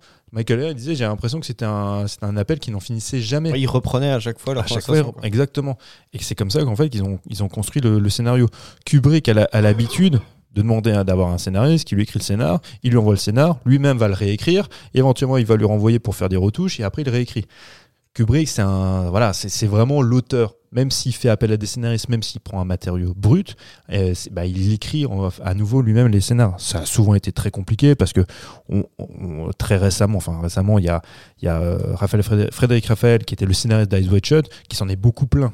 Qui, lui fait partie de ceux qui, en fait, qui veut beaucoup à Kubrick de par leur collaboration et qui ne reconnaissait pas forcément son scénario. Mais comme on l'a expliqué tout à l'heure, voilà, le mec, il est quand même assez sûr de, son art. Il, était capable de reprendre Nabokov. Donc euh, voilà, c'est plutôt. euh, on, peut se dire que le mec il touche. Et on, le voit dans le film. Le film est plutôt bien écrit, même si moi je pense qu'il y, a un- ventre mou dans la deuxième partie avant qui est qui l'attaque par le sniper. Il y a un petit ventre mou. Et je pense pas, c'est pas forcément lié à la mise en scène, mais je pense qu'il y, a un- il y a un petit défaut d'écriture à ce moment-là. Mais avant ça, effectivement, c'est brillantissime. Je suis complètement d'accord avec toi pour le ventre mou. J'avoue que je, je, je m'étais dit, bon, c'est peut-être moi, euh, peut-être je suis un peu fatigué à ce moment-là. Mais euh, ça me rassure que tu le dises aussi, parce qu'en effet, je trouve que sur le. Sur La le transition. milieu, ouais, la transition. La transition, ouais. Euh, même si c'est si c'est pas inintéressant, hein, toute la partie même où avec les, euh, dans la partie journaliste, où après voilà ils se retrouvent, etc. Peut-être que voilà je m'accroche moins au personnage. euh, Peut-être que là on encore on est encore plus je trouve dans un côté sur le collectif où les personnages, moi je t'avoue, ils sont un peu un, peu voilà c'est juste des bidasses quoi. Voilà. Ouais. Moi je t'avoue pendant un moment parce que bon ils sont pas mal à crever les uns après les autres. hein. Mais en fait moi à chaque pendant un moment j'avais du mal à voir qui mourait. Enfin, je savais pas trop. Et après je me disais tiens mais il est plus là ce personnage là. Ah bah non non il doit être mort en fait. Euh, je, je m'accroche beaucoup moins au personnage sur la deuxième partie, c'est sans doute volontaire. Mais du coup, en effet, euh, jusqu'à la partie du sniper, qui est voilà le- le- la dernière demi-heure, qui est brillantissime, euh, moi je suis un peu en, je suis un peu en retrait, je m'ennuie un peu. Vous parlez, je voulais juste une question. Quand tu parles du ventre mou, en fait, c'est la, péri- la période où, quand, donc, euh, à la fin de- du camp d'instruction, euh, et jusqu'à ce que finalement, le, le- lors du, du, De l'assaut du truc du tête, ouais, enfin, c'est en fait, c'est oui, c'est ça, c'est la- l'attaque L'attaque, ouais. euh, qui, qui subissent parce qu'en fait, ils sont un peu dans les, dans, en pantoufle, quoi. Ils se disent voilà, on est sur nos positions, il se passe rien, on nous attaque pas. Enfin, finalement, c'est ce moment-là, tu veux Et dire puis ils se sont plantés en plus de, de chemin. Mais non, oui, mais effectivement, avant l'attaque du, du tête, enfin quand ils sont Oui, parce qu'après, en fait, ils se promènent, quoi. Voilà, avant qu'ils soient embourbés là dans, par, euh, par les tirs du, du sniper, effectivement, il y a, même s'il y a des, quelques séquences que tu retiens, comme dans l'hélicoptère, le type qui, euh, qui canarde tout le monde, finalement, c'est des fois, enfin, il se passe pas grand chose, c'est plutôt rigolo quand il y a la prostituée, mais c'est, ça reste quand même hyper anecdotique et, ça- et ça en dit pas plus sur les personnages. Par contre, ça en dit effectivement sur les situations de l'époque, où même Kubrick l'expliquait. À l'époque, les mecs, ben, ils- avec le, le pognon qu'ils avaient, enfin les, les bidas, bah, ils dépensaient en quoi? En, En drogue, pute. et en, en pute et en, et en drogue. Et c'est des séquences qui sont un peu rigolotes, mais Contextuel, en fait. voilà, c'est pour context- contextualiser l'époque, mais ça en raconte pas plus sur le personnage. Mm. Par contre, là où c'est très fort, c'est euh, moi j'adore cette séquence-là. Quand avec euh, la musique, la musique est vachement bien utilisée. Quand la, la- la séquence commence avec la, la- la prostituée que tu suis sur euh, voilà, par Nancy Sinatra, ça marche du feu de Dieu. Ouais. Moi, quand, quand j'entends cette chanson, je pense à cette Mm. séquence-là. Et ça, ouais, il y a, il y a plein de séquences qui sont hyper iconiques aussi grâce à la musique. Alors, tu as la musique originale, mais tu as aussi effectivement toutes ces chansons. Kubrick, disait voilà, j'avais pris le Billboard de, de, 1967 et je cherchais en fait les, les, chansons qui avaient le plus marché et je les écoutais en boucle. Et il avait une fascination pour cette chanson que, moi, que je trouve qui est assez géniale c'est Surfing Bird de The Trashman. Et, et, cette chanson, elle, elle est dinguissime. Lui, il disait J'arrive pas à croire qu'une chanson pareille puisse exister. Ça ne raconte rien, ça chante rien, mais c'est tel, tu sais, mais c'est, elle, est- elle, est- elle te presque transcende. primaire, quoi. C'est ça, elle te transcende. Et je sais pas si vous vous souvenez, vous êtes tous des enfants au début des années 80, cette chanson-là, moi, la première fois que je l'avais entendue, c'était pas dans ce film-là, c'était dans un pub pour Sega, avec le, le- le punk qui jouait sur une espèce de borne arcade, et il y avait cette, cette musique-là, il jouait euh, sur la première euh, Master System à l'époque. Donc euh, moi, quand j'étais gosse, j'avais- je, je trouvais déjà cette chanson dingue, et quelques années après, je la vois dans le film, donc euh, j'adore cette chanson. Comme Kubrick, tu on a déjà un point en commun, Kubrick. Si- si- sinon, il y a aussi un autre truc pour, pour parler de la musique. La, la musique originale, au-delà de tous ces titres qui sont récupérés, elle, est, elle a été en fait euh, créée par euh, Viviane Kubrick. Donc elle a pris un pseudo, c'est Abigail Mead. Viviane Kubrick, c'est aussi hyper intéressant parce que ils travaillaient souvent en famille. C'était une vraie fratrie qui- qu'ils avaient. Elle fait cette musique qui est une musique euh, un peu atonale comme ça, qui donne une certaine ambiance, euh, un peu, un peu, un peu glauque. Elle avait fait aussi un, un- une espèce de making-of qui finalement n'a pas été achevé, donc on n'a pas pu voir le making-of qu'elle a, qu'elle a tourné. Et ce qui est intéressant avec Vivian Kubrick, je fais un bond sur le film suivant, qui s'appelle donc euh, Eyes Wide Shut, qui je pense aujourd'hui est le, le film l'un des films les plus passionnants de Kubrick. À la sortie du film, moi j'ai vu Eyes Des plus passionnants? Passionnant. Ah, ok, Ouais. Moi j'ai vu à l'époque euh, Eyes Wide Shut au, au ciné, donc euh, j'ai 17-18 ans quand, quand il sort. C'est pour ça que tu t'as passionné. Ben, en fait, j'ai trouvé ça, ce film horrible, chiant à mourir. Je faisais partie de beaucoup de spectateurs qui sont sortis de salle en disant, c'est ça ce qu'on a vu. On nous avait vendu un film pseudo-érotique et on se retrouve avec un truc un, un peu lourdingue, avec une espèce de, de, ouais, de, de secte, un peu. On est sur les. euh, on ne sait pas si on est chez les. Comment ils s'appellent les, les Illuminati ou ce genre de choses. Bon, c'est un peu pénible à regarder. J'ai revu quelques années plus tard. Généralement, c'est le genre de film que je regarde plus. hein. Mais comme c'est Kubrick, tu dis, ouais, t'as peut-être loupé quelque chose. En même temps, t'entends aussi que beaucoup de gens sont un peu comme toi, trouvent que le film est chiant. Et c'est un film, chaque fois que je le revois, je découvre d'autres choses. Un jour, je pense que je pense que c'est le film le plus intéressant au niveau d'interprétation. Je pense qu'un jour, il faudra qu'on le traite parce qu'il est véritablement passionnant. Et il y a un truc qui est intéressant dans ce film, c'est que Viviane, à l'époque, donc la fille de Kubrick, on est en 99 comme le film sort, et il commence à tourner, je sais plus, à partir de 96. Viviane, ça fait un an qu'elle est, euh, qu'elle est partie, qu'elle a quitté euh, le domicile, qu'elle a quitté sa famille pour aller dans, en- dans un secte de la scientologie. On sait tous que Tom Cruise est scientologue. Quand il tourne Eyes Wide Shut, euh, Il l'était à l'époque déjà? il était déjà à l'époque, il était depuis de nombreuses années, mais il voulait la quitter la scientologie parce que Nicole Kidman, Ils ont eu des problèmes avec leurs gosses aussi et tout. ah, Nicole Kidman, bah, ils n'avaient pas d'enfants à l'époque. Non, mais la, la condition pour avoir des enfants, oui, c'était oui, c'est ça. Voilà, c'est Nicole Kidman, en fait, elle voulait que lui sorte de ça. Donc, il était question qu'il quitte la scientologie à cette époque-là. Pour, pour l'anecdote, sur le plateau, il y avait un type qui accompagnait constamment euh, Tom Cruise, qui venait de la scientologie, qui était une espèce de garde du corps, qui le suivait partout. Kubrick va même l'utiliser, ce personnage-là, pour tourner dans le film. Et il va, tour- il va, re- il va interpréter le rôle, justement, d'un d'un type qui, euh, qui est dans, ce, dans cette espèce de secte, en fait, tu vois, euh, euh, des Illuminati ou je sais pas ce que c'est, tu vois. Et, et donc, il y a un côté hyper méta, hyper mis en Mhm. abîme. Kubrick, le fait que sa fille soit partie pour aller chez, aller chez les scientologues, c'est plus qu'un crève-cœur. Il, est en train, il, il- il en meurt littéralement. Beaucoup disent que le tournage de Eyes Wide Shut et le fait d'avoir perdu sa fille, c'est ce, qui, ce qui l'a tué. Mm. Tu vois, s'il fait une crise cardiaque, c'est aussi à cause de ça. Donc il y a tout ce côté mise en abîme, le fait de choisir euh, Tom Cruise dans ce film-là, le fait que sa fille soit partie dans une secte, ça, ça partit beaucoup aussi à l'interprétation du film. Et je pense que peut-être l'année prochaine, on le fera parce que moi, mon sens, les meilleurs films de Kubrick, juste pour finir là-dessus, je rends tout de suite la parole. C'est pas euh, Full Metal Jacket que j'aime beaucoup, mais c'est euh, c'est Barry Lyndon, qui est un film, mais peut-être l'un des plus beaux films plastiquement qui existe. C'est euh, Eyes Wide Shut parce que c'est véritablement un film passionnant. Et j'adore, moi, The Killing. faut absolument voir The Killing en français, l'ultime razzia. Si une fois vous avez l'occasion de voir ce film, c'est un polar, on est vraiment dans, dans- Mhm. dans le film noir. Vous voyez ce film et dit ah ouais d'accord. Donc Tarantino a vu ce film, c'est sûr et certain il a fait. Ouais. Il y a euh, comment il s'appelle? Christopher Nolan quand il fait l'intro en fait la- une des premières parts la- l'intro dans, dans Batman euh, dans le deuxième Batman comment ça Dark Knight. Dark Knight. Et c'est sûr et certain qu'il a vu qu'il a vu ce film. Regardez The Killing déjà c'est un film extraordinaire et à chaque fois vous allez dire ah ouais putain mais j'ai vu ça maintenant mille fois ouais, depuis. ouais. C'est un film hyper influent et pourtant on, parle, on en parle très peu. Tu regardes Spartacus, que- tu dis ok, bah Gladiator, euh, c'est, c'est, il est là quoi. C'est- Ah complètement. Et alors, même si c'est un film que lui rejette. un- hein. C'est presque un reboot, on dirait. Ouais ouais même si même si Kubrick en fait quand, quand il en parle il rejette un petit peu il rejette il rejetait Fear and Desire Parce son premier pas, film. c'est pas son projet, il Voilà. a rattrapé le truc un peu, mais. euh, C'est ça, c'est un film d'Anthony Anthony Mann a tourné 3-4 jours et ils ont et Kirk Douglas a appelé en catastrophe Kubrick le vendredi, il dit bon bah lundi tu commences.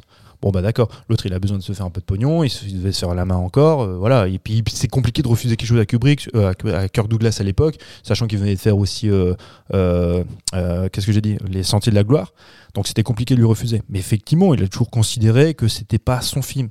C'est un film extraordinaire, hein, Spartacus. Mais c'est pas son film parce qu'il l'a pas scénarisé, parce qu'en fait, lui, Voilà, est il n'est pas à l'origine du projet, mais c'est un film extraordinaire. Thomas, tu voulais dire un truc Ouais, depuis tout à l'heure. lève la main.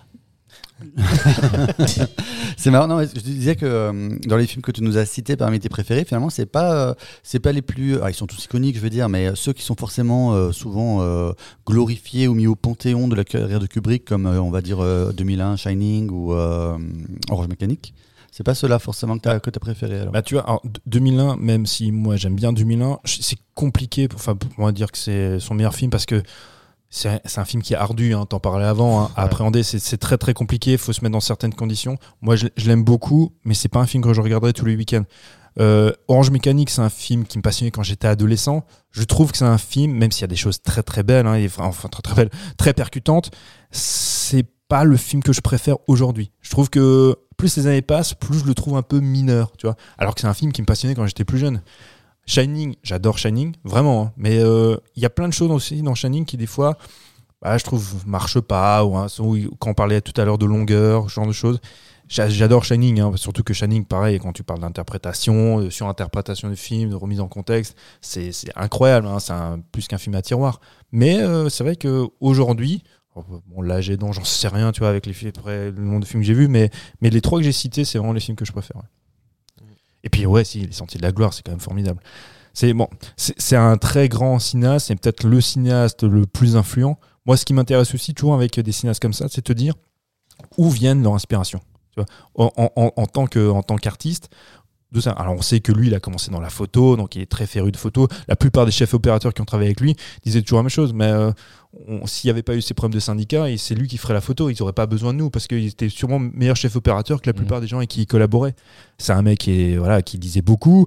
C'est un type qui fait des échecs, qui joue aux échecs et apparemment est très, très, très, très bon. Ouais. Et, mais en, en tant que cinéaste, quels sont les cinéastes aussi qui l'ont inspiré? Un cinéaste qui l'a forcément inspiré, il en parle souvent, on l'a déjà évoqué, bah, c'est forcément Orson Welles, hein, Citizen Kane, ce genre de film.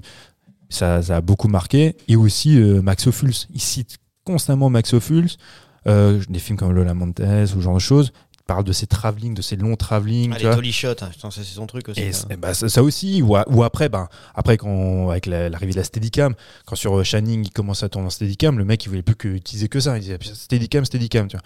D'ailleurs, c'était donc euh, Garrett Brown qui est, on va dire, là, oui, l'inventeur de la Steadicam, qui, euh, qui tourne, euh, qui, qui est le cadreur dans, dans Shining. Et à partir du moment où il découvre ça, bah, le mec Parce il qu'il est quand même sur tous ses mouvements. Il est très sage sur les mouvements de caméra quand même, Kubrick. Tu vois, Il- il te fera jamais rien de fou fou fou quoi. hein. C'est toujours, euh, c'est toujours assez, assez lent, assez. Tu vois, c'est- cadré de loin. Tr- Très souvent de loin, tu as des images qui sont quand même tout le temps assez loin du personnage quand même. Ouais, mais et, en fait, moi ça me fait penser, quand on parlait la dernière fois de Tarkovsky, ça reste en mouvement. Oui, très délicatement, mais c'est, je veux dire, il te, il te fera pas halluciner avec ses, avec ses Il cherche pas. les- Non, non, il en fait fait, pas- il cherche pas à l'esbrouf. Non, non, c'est ça, il va pas nous faire du Michael Bay. Hein. De toute façon, bon, après, euh, ça, c'est- il n'y a pas forcément les moyens, mais, mais c'est, c'est- en fait, tu, tu n'auras pas. Ça va être- même si tu as des très beaux plans, plans séquences, tu n'auras pas des plans séquences vertigineux. Alors, pour remettre un peu dans l'époque, comme a fait Orson Welles quand il fait, tu vois, euh, quand il fait. Euh, euh, merde, c'est le Touch of Devil. Bon, je sais plus maintenant en français, mais on s'en fout. Quand il, quand il fait ces, ces films-là. Mais il y a en fait le côté classieux des, euh, des, longs travelling que tu peux trouver chez Max Ophuls. Dans Shining, il y en a plein. La semaine, dans deux semaines, on va parler d'un film qui s'appelle l'année dernière Marianne Bad de Alain René. Les, mouvements de caméra qu'il y a dans ce film-là, bah, Kubrick l'a déjà dit mille fois, il s'en est beaucoup inspiré pour faire Shining. Ces longs mouvements de caméra qui sont très fluides et qui installent une certaine ambiance. Mais non, c'est un, cinéaste forcément patient. Moi, ce qui m'intéresse en fait aussi avec ce cinéma, c'est la perception qu'en ont les gens. Euh, Tom disait tout à l'heure, euh, effectivement, tu as, le sentiment que ça va être un peu ardu ou quoi que ce soit. Finalement, ça reste quand même un cinéma assez accessible, malgré tout, surtout bon, par le biais de ce film-là. La perception qu'en a eu tu vois, les, critiques, avec les années aujourd'hui, on pourrait estimer que voilà, c'est plus qu'une valeur sûre, c'est un génie euh, voilà, indé- indépassable et compagnie. Sauf que maintenant, on se retrouve dans, nouveau dans une époque où on lit de plus en plus aussi d'articles et de, critiques qui disent Oui, non, finalement, Kubrick, c'est pas si bien. Et pourquoi? Pour toujours les mêmes reproches. C'est le côté euh, glaçant, glacé, euh, sans, point de vue moral. Ce qu'on des fois on reproche, c'est par exemple à des, le premier à des Christopher Nolan, tu vois, où ça manque un petit peu, d'émotion, d'empathie, ce genre de choses. Alors que dans Full Metal Jacket, ça transpire quand même, hein, cette empathie-là. Mais c'est souvent des reproches qu'on le fait. Et, c'est marrant comme, en fait, à chaque période, on peut remettre certaines choses en question et certains cinéastes. Et actuellement, c'est le cas. Il y a beaucoup de, beaucoup de critiques qui sont en train de dire oui, bah, finalement, euh, Kubrick, euh, c'est peut-être un peu surfait. Ouais, mais t'as le, côté, alors je- pour dire, c'est comme je dis, je, je, réinvente pas ce qui a été dit ou je veux pas réécrire ce qui a été dit ou fait sur ce, sur ce monsieur, clairement. Mais euh, c'est vrai que quand tu regardes ça de manière moins analytique, je pense qu'il y a le côté analytique qui est très intéressant sur son cinéma lui. Parce que comme tu dis, euh, déjà séparer le côté réalisation, la maestria du réalisateur, peut-être, si tu veux, tu vois, le côté technique, ce qu'on disait déjà des fois, mais euh, il a une façon aussi, quand tu regardes, alors je les ai pas tous vus ces films, mais il y a pas mal de ces films où tu as l'impression que c'est vraiment genre comme des blocs euh, d'histoire qui, qui sont reliés, mais, des fois pas forcément très très bien, tu vois, ne serait-ce que sur 2001 par exemple, où tu as vraiment une plusieurs parties, euh, les singes, le machin, le truc. Euh, chacun interprétativement, ils ont quelque chose à raconter. Tu vois, la petite. euh, je ne vais pas rentrer dans trop de détails, mais Et à un moment donné, tu te dis, bah, le gars, il, il met des ponts entre, mais est-ce que l'histoire, elle est vraiment. L'histoire, est-ce qu'elle est si intéressante d'un bout à l'autre? Tu vois, est-ce que tu. Je sais pas comment dire ça. Et à un moment donné, quand je regardais ce film, j'étais là, ok. pff, ouais. Bon, pour 2001, c'est particulier. C'est long, c'est long, tu vois ce que. Alors, je sais, c'est beau, hein, mais c'est long des fois, et puis je, je, je me perdais un peu. Enfin, c'est pas que je me perdais, mais euh, pff, ouais, j'étais un peu noyé dans le truc. Je, Mm. je voyais pas le côté euh, si, si intéressant de cette histoire. Ah, ça reviendra à ce qu'on parlera dans, dans, dans deux semaines avec le film d'Alain René. Il y a un côté vertigineux et si, et si tu ne tombes pas, si tu n'acceptes pas de t'y noyer, effectivement, tu peux tu peux t'y ennuyer.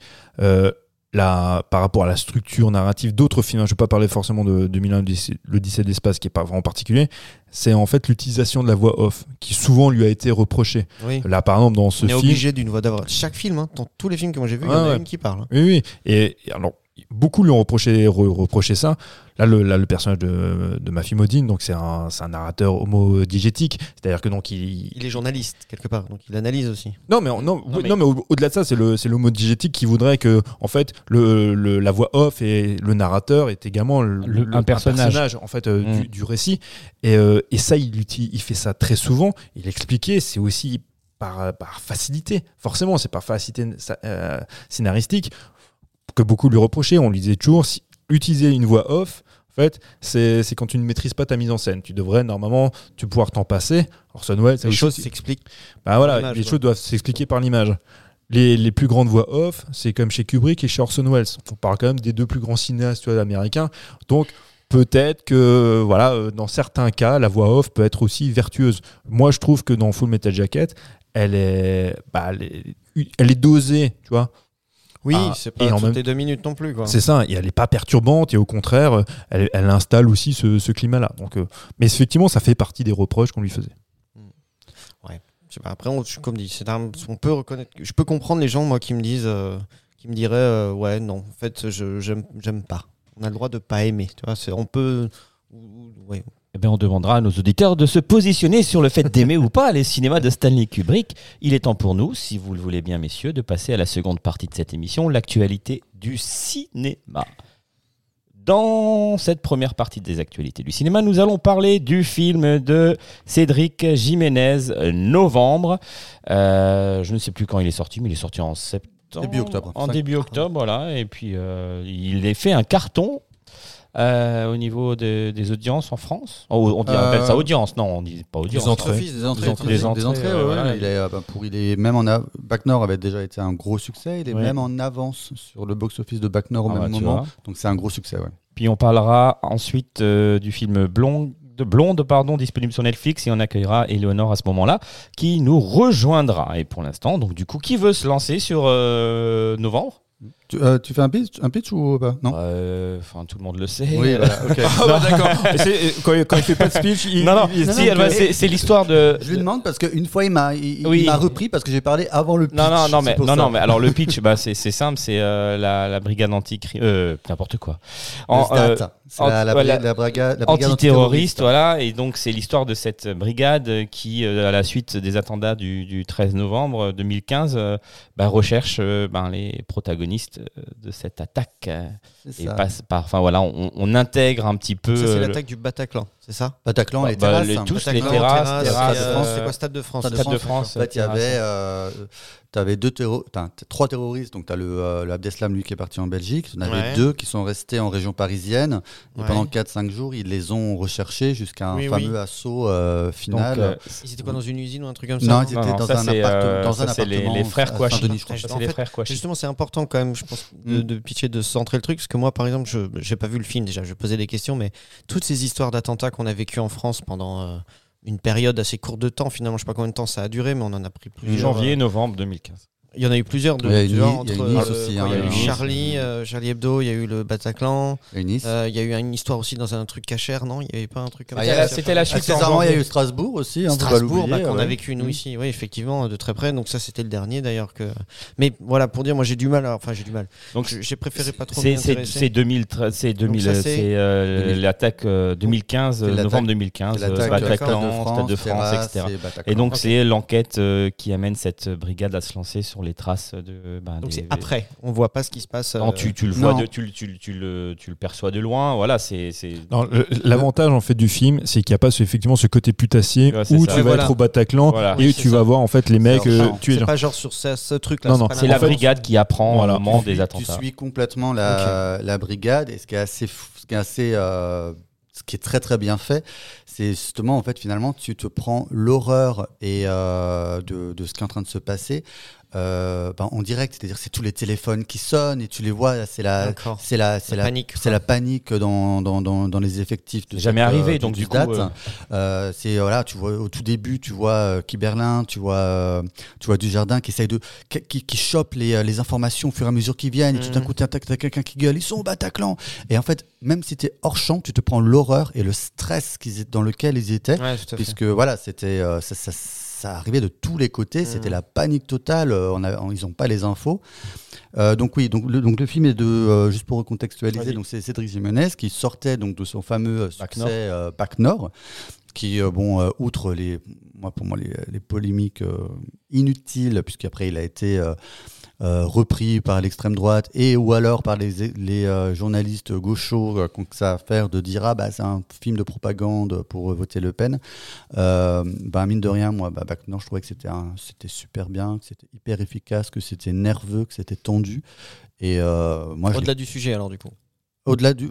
Moi, franchement, je suis allé voir le film. Jamais je me suis sorti. Je, je suis pas sorti du film en me disant, waouh, c'est un film. Ah ouais, ouais, je vais aller, je vais aller voter FN. Hein, pas du tout. C'est juste, c'est un. Ce serait, ce serait trop simple. Ouais, non, non. C'est juste, un, c'est un- hyper efficace, quoi. Je veux dire, Non, le mais faut le gars. prendre pour un film d'action. Voilà, si le- tu prends ça pour un film d'action, Voilà, un le- film de, de flic, ça marche vachement bien. C'est le, le gars, il sait faire quoi. Mm. Je veux dire, en France, on peut pas dire, on en a pas beaucoup des comme ça. Je veux dire, le, il sait, il sait, il sait, te- enfin dans Bac Nord en tout cas, tu avais des putains de scènes de- d'action, des, des scènes d'assaut, des scènes de tension. Euh, il avait aussi, je trouve, construit des vraiment des, euh, des- enfin des vrais, des vrais bons personnages. Moi, ça m'avait complètement passionné. C'était un vrai succès. Et donc, il sort de ça. Et euh, bah, il faut dire qu'en plus, Novembre a été tourné avant la sortie de Bac Nord, hein, je crois. Donc, il, il est, on est, il savait pas encore tout le succès qu'allait avoir, allait avoir Bac Nord. Et il enchaîne sur Novembre, donc qui a été un peu reporté avec le Covid et tout ça. Et, euh, et euh, du coup, là, il, il va essayer d'être beaucoup plus, plus calme, plus posé. C'est-à-dire, enfin, calme posé. C'est-à-dire, on va, on va moins chercher les esbroufs d'action. On va être vraiment dans, Dans la, la tension, dans dans, la réflexion. réflexion. Tu sais, moi, j'ai toujours adoré ces films. C'est, c'est comme un peu euh, les hommes du président pour les journalistes, les choses comme ça. Moi, j'ai toujours aimé. euh, savoir qu'est-ce qui se passait dans ces métiers-là, comment on gérait ces crises-là, quelles étaient les conversations, quelles étaient les idées, comment voilà, co- comment on, on- on gérait les fausses informations des vrais, voilà, etc. Je trouve ça et je trouve que c'est passionnant. Je, euh, vraiment, je, je- je trouve que le film est tendu euh, de, de bout, du, du- du début à la fin. Euh, ça se termine sur la, la scène sur une scène d'assaut que je trouve mais terrifiante. Moi qui m'a, mais je peux dire, j'étais dans une salle, elle était pleine, elle était blindée, t'avais pas, t'entendais pas une mouche. Ah ouais. Vraiment, c'est tendu. Tu, même si tu connais l'histoire, je sais pas, tu as, peur pour eux, tu te dis putain comment ça va se passer? C'est, tu vois que c'est hyper bien documenté, c'est hyper fidèle. En effet, ce n'est pas putassier. Je trouve qu'à aucun moment on essaye de euh, d'aller dans, dans le sentimentalisme, euh, d'aller trop dans l'horreur. Euh, après voilà, après je trouve qu'au niveau du casting ça marche fort parce que tu as quand même des des grosses têtes, on est quand même sur des, Rolls-Royce du, cinéma français actuel, mais personne, y compris Dujardin, dont je suis pas hyper client, personne essaye de tirer la couverture en se disant moi je suis meilleur, moi je vais faire ma, grosse scène de Niro, tu vois. Pas du tout, ils sont, je trouve qu'ils ont, ils ont un respect du sujet. Euh, je trouve que pareil, à, T'as as, un point de bascule. Disons que pendant tout le film, tu vas suivre les policiers. Et ce qui est bien, c'est que c'est un film, jamais il va essayer de glorifier la police, hein, puisque mine de rien, on te montre aussi comment cette enquête c'était un échec. Parce qu'on te montre Mm. quand même que pendant un moment, pendant, euh, ils, ont, ils, ils ont arrêté des mauvaises personnes, ils ont, ils ont suivi des mauvaises Ils ont laissé partir euh, des, des bonnes personnes. Ils ont, voilà. Et, euh, et- Oui, ça tâtonne, quoi. et Voilà. Ils cherchent. à aucun moment on essaye de nous dire mais ils sont géniaux les flics machin c'est juste ben, c'est des humains c'est dire et après ça te ça te rend compte aussi que putain ils, ils, ils ont dû crouler sur je ne sais pas combien de milliers d'informations d'appels et il fallait quand même à ce moment-là suivre ton intime conviction pour te dire à un moment donné et ben ce témoignage là peut-être qu'il peut faire la différence et peut-être qu'il a exploité. Et il y a un témoignage qui va, qui va tout changer et qui est un personnage qui va être le personnage pivot, finalement, ils vont arrêter ces gars-là grâce à un personnage, une nana, qui va, qui, qui va dire je sais où sont les terroristes. La qui- cousine de. C'est pas la cousine, C'est- c'est pas la cousine, elle loge copine, la cousine. Elle loge la loge cousine. ouais. Et euh, qui est interprétée par la formidable Lina Cou- J'en profite, Lina Coudry. Si vous n'avez pas vu Papicha, voyez Papicha, c'est génial. Euh, et euh, du coup, ouais, et du coup, ce personnage-là, finalement, c'est le seul personnage qui va être hors police et, et qui va vraiment être un vecteur, je trouve, d'émotion et qui va être encore une fois aussi une- à, à la manière du, euh, du personnage de euh, Kenza, Kenza Fortas dans Back North, qui va être un peu une victime du, euh, Du système. hein, Mhm. parce que voilà, elle va se prendre un, un retour de bâton. Mais et je trouve comment qu'il y, a un- il y a un système, il y a, il y a une, belle, une belle relation qui se crée entre elle et Anaïs de Moustier, qui, qui se, ce, ce rôle de, de jeune flic qu'elle a, elle a vachement essayé, elle a vachement envie de bien faire. Mais en même temps, elle essaie. Elle prend des initiatives un prend peu, des initiatives, elle se prend, voilà, elle se, elle se fait carrer après euh, par le boss, voilà, elle se fait engueuler parce qu'elle a, elle a décidé elle-même de suivre, euh, de suivre quelqu'un en dehors de tout protocole judiciaire. Mais voilà, mais elle essaye de bien faire. On voit qu'en fait, ils sont, ils, sont- ils sont dépassés. Ils sont dépassés et ils essayent de, ils s'adaptent aux événements et ils improvisent un petit peu. Mais euh, il y a aussi une polémique aussi au sujet de cette nana là, Ouais. euh, mais une petite, hein, ça... Bah, Parce ouais, que quand même. Pas tant petite que ça. Euh, hein. Quand même, ouais. Ouais. En fait, c'est le, Avec le le voile, Ouais, avec le voile. Le personnage de. alors, dans le film, c'est Samia. Aujourd'hui, on, je crois que c'est Sonia dans la vraie vie, mais cette nana aujourd'hui. Elle est protégée, elle a une nouvelle identité, hein, euh, parce que, euh, ouais, ouais, parce qu'elle a. C'est ça qui donne des infos, quoi. Ouais. Voilà. Et euh, dans le film, elle est, c'est la Elle maladresse est voilée. du film. Voilà. Bon. C'est-à-dire que autant euh, Jiménez, il va bosser à fond son sujet sur, euh, sur le SDAT, sur les flics, euh, en termes de documentation, en termes de précision, et son personnage à elle, il va prendre la liberté ben, de lui mettre un turban. Voilà. C'est même pas un voile, c'est un turban. c'est un turban. Et Et, donc, en fait, et voilà, en fait vas-y. la, la vraie nana, dans la vie, a porté, a, a porté l'affaire au tribunal en disant Mais non, enfin, là, on me compare à une grosse, grosse fervente pratiquante et je ne portais pas le voile. Donc, Donc, ils- euh, je- j'aimerais voilà. que ce soit corrigé. Et au générique. Et tu as un carton à la fin, en effet, qui, qui indique Mmh. que Ah, c'était une liberté qui ne correspondait pas Voilà, du tout voilà. à, ses- à sa pratique religieuse. Ah, Mm. Bon, alors lui, il s'en, il s'en défend et on peut encore l'entendre. Déjà, une, c'est-à-dire, ça devient un personnage de fiction à, par- à partir du moment où tu traites le, ce contexte-là dans une fiction. Donc tu peux faire ce que tu veux de tes personnages. Mm. Le personnage d'analyse de Moustier n'existe pas. Pourtant, on, est- on en crée une relation entre ces deux-là. D'autre part, lui, il estime que le fait de lui faire porter le voile, justement, il y a un côté un peu vertueux. C'est de se dire que même si tu es pratiquante, ça n'empêche que tu, peux aider. Que, que tu peux justement te détourner, en fait, d'un positionnement terroriste et tu vois et radical.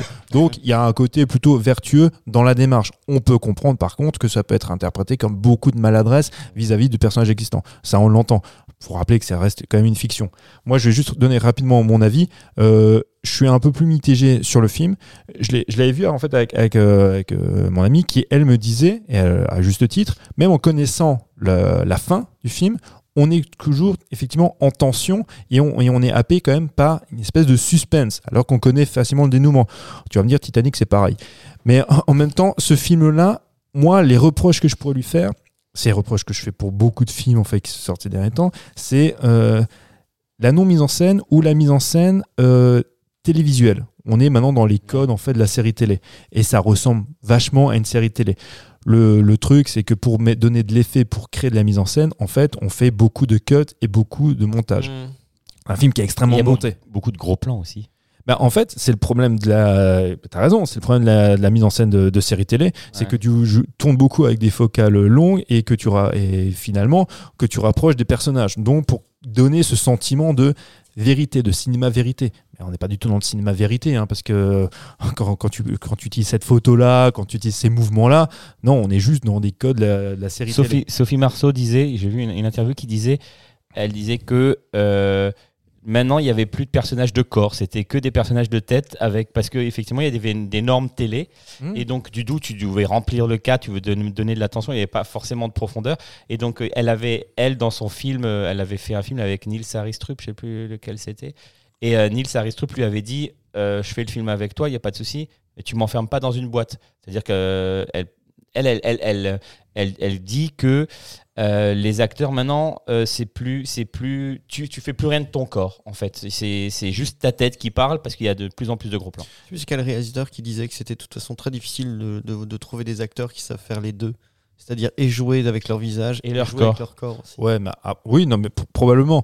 Après, quand on pourra toujours nous dire, oui, que là, dans ce film-là, ça peut se justifier parce que on essaie d'être dans une espèce de tension. dans un one, une espèce de carcan visuel pour que ça crée de la tension, pour créer de l'étouffement. Moi, en fait, j'y vois juste, comme disais, des, des codes de, de, de séries télé, tout simplement. Et effectivement, De, il- bo- de bonnes séries télé quand même. Parce que souvent on dit que le cinéma français, ça fait un peu téléfilm. On peut pas dire non plus que ça fait téléfilm. Non, hein. non, non, non, mais quand je parle de séries télé, non, mais t'as as raison, quand je parle de séries télé, c'est les références, c'est- les séries américaines, très clairement. Quand, quand ils se revendiquent un petit peu des, des films euh, américains des années 70, euh, qu'on parle de, de, de, Pakula ou de, de, de Sidney Pollack, soit moi j'y vois beaucoup, en fait, euh, des séries télé euh, modernes américaines. Euh, on- je dis pas, hein, c'est pas, que ce soit pas bien. Mais moi, ça a tendance des fois un petit peu à m'ennuyer. Voilà, c'est tout. Je, je dis pas que j'ai passé un mauvais moment, hein, pas du tout. hein mais je le trouve plus anecdotique dans la manière dont il raconte, dont il expose la chose que, euh, que Bac Nord. J'étais plus impressionné effectivement par Bac Nord, alors qui pour le coup, bah oui, il y a moins ce côté étouffant parce qu'on on utilise, on, y en est en extérieur souvent. voilà, on tourne aussi en, en extérieur, mais euh, il y avait justement ce paradoxe entre des, des, des scènes très lumineuses en extérieur avec quelque chose de très oppressant malgré tout. Et c'est effectivement cette association des deux qui, pour moi, fonctionnait bien. Là, c'est pas le cas. Là, on force un petit peu le trait. Mais bon, c'est un film qui marche bien et c'est tant mieux parce que c'est plutôt un chouette film. Mais euh, je suis un peu plus mitigé, moi. Et Cédric Jiménez, il fait pour l'instant que des films basés sur des histoires vraies qui réadaptent ou qui voilà un petit peu, mais il a jamais, euh, il Ouais, a jamais, la French aussi. ouais. ouais c'est ça, il a jamais euh, avec la French aussi, ouais. il a jamais fait de, C'est un rapport avec euh, French Connection. Red Connection Mais là, là, il est en train de, de devenir un peu le golden bug du cinéma français. C'est-à-dire que là, bien, là, on est en train de.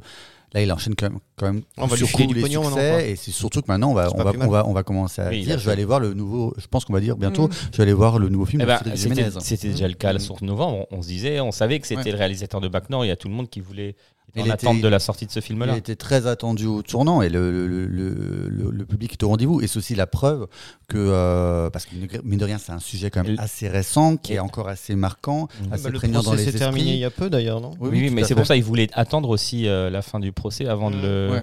avant de le diffuser, je crois, non? C'est pas Euh, ça, ce qu'il avait dit. J'ai cru entendre ça. Mais euh, enfin, j'en profite, ça fait aussi un pour dire que le cinéma français s'empare de ce sujet-là et que le public est prêt à aller le voir. J'en profite pour glisser un mot. J'ai revu il n'y a pas longtemps le magnifique Revoir Paris d'Alice Vinocourt avec Virginie Fira, Ah oui. qui traite également des, a- des attentats. Mais côté victime. Côté victime, puisque là c'est quelqu'un qui cherche, enfin qui, qui a besoin de se reconstruire suite aux attentats. Pour le coup, les attentats sont filmés de son point de vue, puisque euh, on- elle, elle, est, elle est dans les terrasses, elle est dans un restaurant et elle est, elle est à terre. Et tu vois, tu, tu entends tous les coups de calage, c'est assez, horrible. Le bruit de la mort, tu le Mm. perçois et tu vois le, juste les pieds des terroristes en train de marcher au milieu des cadavres. Euh, c'est le film est assez assez glaçant, mais c'est un très très très bon film. Il marche ce film-là Et Moi, je film voulais a le voir, mais je- il Enfin, est plus en salle. hein. C'est un film quand même plutôt RSL. Vinocourt, c'est plutôt une, une réalisatrice plutôt euh, arty. hein. et, euh, et le film a dépassé les 500 000 entrées, donc c'est un très très Ce beau qui- succès. Ce qui est assez surprenant avec le cinéma français, et c'est plutôt vertueux, c'est que depuis quelques années, il, euh, en fait, il- effectivement, il traite de sujets d'actualité récents. Mm. C'est ce qu'on le reprochait souvent, c'est que le cinéma français soit pas suffisamment réactif en comparaison du cinéma américain, qui au lendemain de la guerre du Vietnam, on en parlait tout à l'heure, vont faire des films sur le Vietnam. Et vont, ils vont traiter de leur histoire très rapidement. Nous, en France, ça a toujours été un peu plus compliqué. Je veux même pas parler des films qui traitent de la guerre d'Algérie ou ce genre de choses, mais là, de d'événements, tu vois, euh, qui ont perturbé, le, Contemporains, ouais. ouais, qui, ont, Mm. qui ont secoué le pays, c'est quand même plutôt bien. Mais la difficulté, c'est effectivement de la manière dont tu vas le traiter sans être putassier, ce qui n'a pas été le cas là chez Jiménez. Alors que moi, très honnêtement, c'était ma crainte. Tu attendais, tu t'attendais à ça J'avais peur ouais, qu'il euh, aille à, appeler, à pieds joints et euh, non, donc euh, tant mieux. Donc ça c'est le côté aussi positif du film. ouais. Très bien. Il y a quelqu'un qui a encore un truc à rajouter sur ce film-là? Toi, euh, Julien, va le voir, il est encore à l'affiche. Ouais, alors bah, le truc, c'est que moi, tu vois, j'ai l'air un peu comme ça, mais euh, il y a beaucoup de choses sur, sur tout ce qui entourait ces événements-là que moi, j'ai- j'ai- ça m'a pas vraiment attiré euh, de- depuis, depuis que ça s'est arrivé. Tu Ah, vois, même l'info en continu sur ces trucs-là, j'essayais d'éviter au maximum. Oui, mais là, justement, puisque c'est pas putassier et on te, et on te, et on te Mm. filme pas les attentats, Donc, là, c'est. c'est, c'est euh, voilà. Je pense que, mais c'est marrant comme tu dis, il faut un temps de recul peut-être. Je sais pas, est-ce que maintenant, oui, je, je- là, je vous entends en parler, ça donne envie aussi quand même de, de regarder, quoi, tu vois, de se replonger un petit peu dedans. Ou le film que tu viens d'évoquer, pareil. Je pense que j'en avais entendu parler. Je m'étais dit aussi, j'ai- j'avais pas envie de, de, de replonger là-dedans. Ouais, je sais pas. Ouais, j'avais pas sujet- envie. C'est du sujet assez lourd. Après, franchement, c'est vraiment bien. Bien ficelé, bien documenté. Et en plus, moi, j'étais assez. euh, ils, ils prennent les. euh, à à part ceux qui sont joués par des acteurs, mais euh, tu vois régulièrement les photos des vrais terroristes. Mm. C'est-à-dire que le Salah Abdes- Abdeslam, c'est vraiment c'est sa tête, quoi. hein, ou le Abou, je sais plus quoi, là. C'est vraiment c'était sa tête également. Je me souvenais un peu de leur tête. Donc, ils essayent vraiment pas de, de, de changer le. Non, mais c'est quoi ça? Pour moi Ça a toujours été un. un- alors, c'est pas un problème, mais c'est toujours quelque chose dans lequel je m'interroge. Avec Bac Nord, on pouvait aussi faire ce petit reproche-là. C'est de se dire je fais de la fiction, donc c'est mon postulat de base, je vais faire de la fiction, mais j'y intègre en fait La des réalité. images de la réalité. Mm. Ça- du coup, moi, en fait, Bac Nord, euh, ça m'avait déjà un petit peu, un petit peu agacé. C'est pareil. On part du principe qu'on fait de la fiction. Donc, on accepte certaines choses, quitte à déformer un petit peu la réalité. Et pourtant, on va y intégrer des images de François Hollande. On va y intégrer, tu vois, un- une certaine vé- véracité, Ouais, ça tu vois. t'ancre Mais- dans, dans la mais réalité. je- ça, voilà, je- Et, ça, en fait, je- je- à mon sens, ça, ça peut avoir tendance à, à déformer le propos, voire même euh, des fois à le, Moi- à- à le rendre contestable. Moi, je pense que le public attend quand même ça. Attend, même si c'est une fiction, attend quand même à s'accrocher à des choses qu'il connaissent et Mhm. comprendrait pas qu'on lui Bah. mette un- une figure d'un mec euh, qui n'a rien à voir avec euh, ce qui vraiment, les, les événements qui se sont vraiment Oui mais, passés. alors, oui, mais alors du coup, si tu fais ça, tu es obligé d'avoir une certaine rigueur, même dans, dans, dans ta Le- documentation. dans le Et- déroulé. Et, du, et du coup, ça remet en porte-à-faux ce qu'on disait tout à l'heure. C'est un rapport- reportage du coup après. Oui, non mais attends, laisse-moi juste finir. En fait, ça remet aussi en porte-à-faux ce qu'on disait tout à l'heure par rapport au personnage c'est qui portait le turban. À ce Mm. moment-là, donc du coup, ça t'es obligé de, de conserver une, une totale véracité. Bah, on a eu cette discussion là, euh, ça- alors ça n'a strictement rien à voir euh, avec euh, les événements français récents ou autres, mais on en a eu, je me rappelle, on a discuté de ça quand on a parlé de Braveheart. Et tu avais déjà ce propos-là, et je, du coup, moi, je te rejoins là-dessus aussi. C'est-à-dire, si tu dis aux gens, je fais une œuvre fictionnelle, bah, tu fais de la fiction, et du coup, tu ne dois pas la rattacher à de, l'historique réel. Parce que, ou alors, et si, surtout parce qu'apparemment, moi je suis désolé, hein, comme je vous en entends parler, comme je vous entends parler au début, quand vous parlez de novembre, il colle exactement aux faits. On va, c'est, une, une version, euh, comment dire, euh, pas reportage, mais, euh, mais ça, Bah, c'est fictionnaliser la réalité. fictionnalisé, mais c'est la réalité. Donc quand tu commences après à inventer des nouveaux personnages, des nouvelles relations, euh, tu vois ce que je veux dire? Mhm. Du coup, je suis désolé, c'est plus vraiment la réalité. C'est pas alors et on va finir par dire oui, c'est exactement comme ça que ça s'est passé. Hmm. Non, mais c'est pour ça, moi, je pars du principe, si tu fais de la fiction, il y a déjà à travers le prisme, en fait, d'un- point de vue et d'une caméra, tu, tu te dois d'avoir certaines libertés, et donc le public doit accepter, tu vois, en fait ce- cette, cette convergence vers quelque chose de romanesque. Il tu vois faut le dire alors. mais alors, si tu fais ça, intégrer des éléments réels qui sont issus de documentaires, de reportages ou tu vois, de, de reportages télé, eh ben, pour moi, ça dénature un petit peu la chose et ça peut rendre le message un peu complexe et voire même le comme dit le rendre un petit peu euh, limite voire euh, tu vois euh, Est-ce qu'au début du film, il y a une, quelque chose qui te dit que c'est ou que ça n'est pas la réalité? Il y a il- le- t'as un carton au début du film qui dit que certains personnages sont fictionnalisés pour euh, voilà pour euh, Pour aider Voilà, quoi, pour, à pour, l'intrigue, pour au- essayer de coller au mieux, on va dire, à- vers là où, là où on veut t'emmener au niveau de l'intrigue, tu vois. Mais oui, oui, le personnage de Moustier est complètement fictionnel. ouais.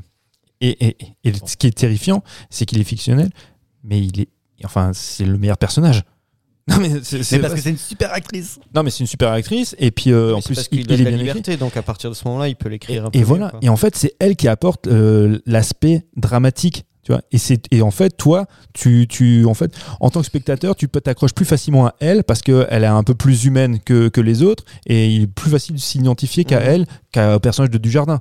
Dujardin, il représente. euh, moi, j'aime bien Dujardin, Oui, j'ai rien contre protocole, quoi. Mais exactement. Oui, c'est et il ressemble. c'est l'État. C'est la hiérarchie, c'est le protocole, et euh, voilà, mais il est complètement dans son rôle. Mais toi, en tant que spectateur, tu peux difficilement euh, t'assimiler à lui, enfin t'identifier à Ouais, lui. bien sûr.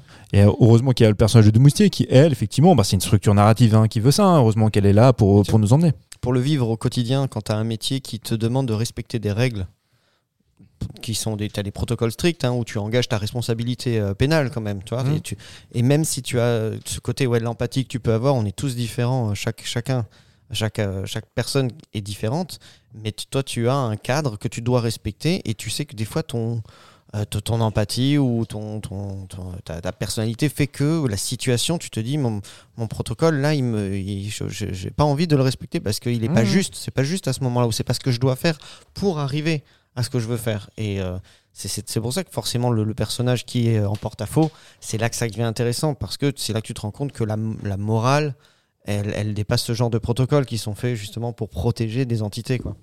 Très Enfin, bien. Moi, j'irai le je, je, je vais essayer de. de, Oh, de prends le temps, franchement. tu, Ouais, en tout cas, tu passeras un bon moment. C'est un, un- un bon Ouais. film. Ouais. Ouais. Et euh, il y aura un peu moins de monde dans les salles parce que. Ben, parce qu'il est déjà sorti depuis un moment. Et il, est, que- il, est, il est stable de semaine en Ah, il semaine. est hein, stable. Euh, on va passer au film. Mer- Merci euh, Juju pour la participation de cette Mais avec actu. plaisir. Et on va passer à, au film Blonde, Blonde, Blonde, Blonde, euh, sorti sur Netflix. Je sais plus le réalisateur si ça si Andrew, Andrew Dominique. Andrew Dominique et pour se traiter de blond, on va accueillir une brune, Notre Marilyn Monroe du notre podcast. Marilyn Monroe, qui a, elle a- ouais, qui a un début de migraine, donc elle va faire son, son maximum pour nous éclairer sur, sur ce film-là. Bonjour Éléonore, Salut ça va Oui, Mieux super, Ah, ouais. super. On va faire avec. Je dois faire avec. Bah, elle est dans le personnage, elle est shootée comme Marilyn. ça. Elle est Voilà. jetée comme Marine. Euh, ben. Que dire Ben quoi Ah bah, ah bah, Ça Voilà. commence bien, mec. Ça commence bien. Bah, Bah, c'est- le je, truc. je- je peux commencer. Il faut que tu travailles, tes intros, Mike. Non, non, non, non, mais blonde, euh, voilà. Moi, je l'ai vu, euh, voilà. Bah, moi, j'étais contente Voilà. de, de pouvoir voir ce film parce que je suis euh, quand même.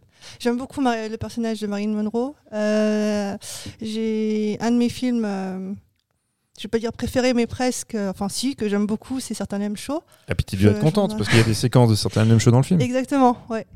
Et, euh, et du coup, ben, voilà, j'avais hâte de, de voir, de voir Blonde et. Et ce qui m'a, enfin, il y a une partie qui m'a plu, mais je pense qu'elle a dû dur- durer à peu près un quart d'heure sur les 2h45 du film. C'est euh, le début. Oui. euh, où j'ai trouvé que euh, euh, ce, ce- ce- ce côté très accrocheur dans sa, dans sa, dans sa dureté, euh, la relation entre Norma Jean et, euh, et sa mère, euh, la, la maltraitance, le côté maltrait- maltraitance physique et psychique su- subie par Marilyn, par euh, Norma Jean, pardon, euh, avec sa mère, ça, c'est quelque chose qui m'a, qui m'a, qui m'a touchée et qui m'a surprise parce que je, je m'attendais à un, à un film beaucoup plus euh, doux, glamour, enfin. Ouais, c'est ça. Donc j'ai été, euh, surprise par la, l'âpreté du début. Et il y, a- il y a même un, un côté un peu euh, qui m'a fait penser euh, très très légèrement à Silent Hill quand elle va dans, cette, dans, dans, la ville euh, incendiée. T'as as des cendres qui tombent du ciel, c'est apocalyptique. euh, T'as une mère en furie et elle le dit elle-même, je voulais voir le- l'enfer de plus près. Voilà, c'était très très bizarre et j'ai trouvé que l'interprétation de la petite était vraiment euh, était, était vraiment top quoi. Ouais. Voilà. Euh, j'avais j'avais vraiment j'étais pas très bien. je me sentais pas très bien. euh, J'avais mal au cœur pour cette pour cette petite. Et puis après, bah, je me suis, je me suis un peu ennuyée, j'avoue. J'ai beaucoup de, de choses à dire sur ce qui m'a pas vraiment plu Eh ben, finalement. Lâche-toi. Euh, ils m'ont vite perdu parce que euh, déjà j'ai trouvé que c'était trop long, il y avait beaucoup de, de pathos. Euh, j'ai trouvé que c'était très déprimant.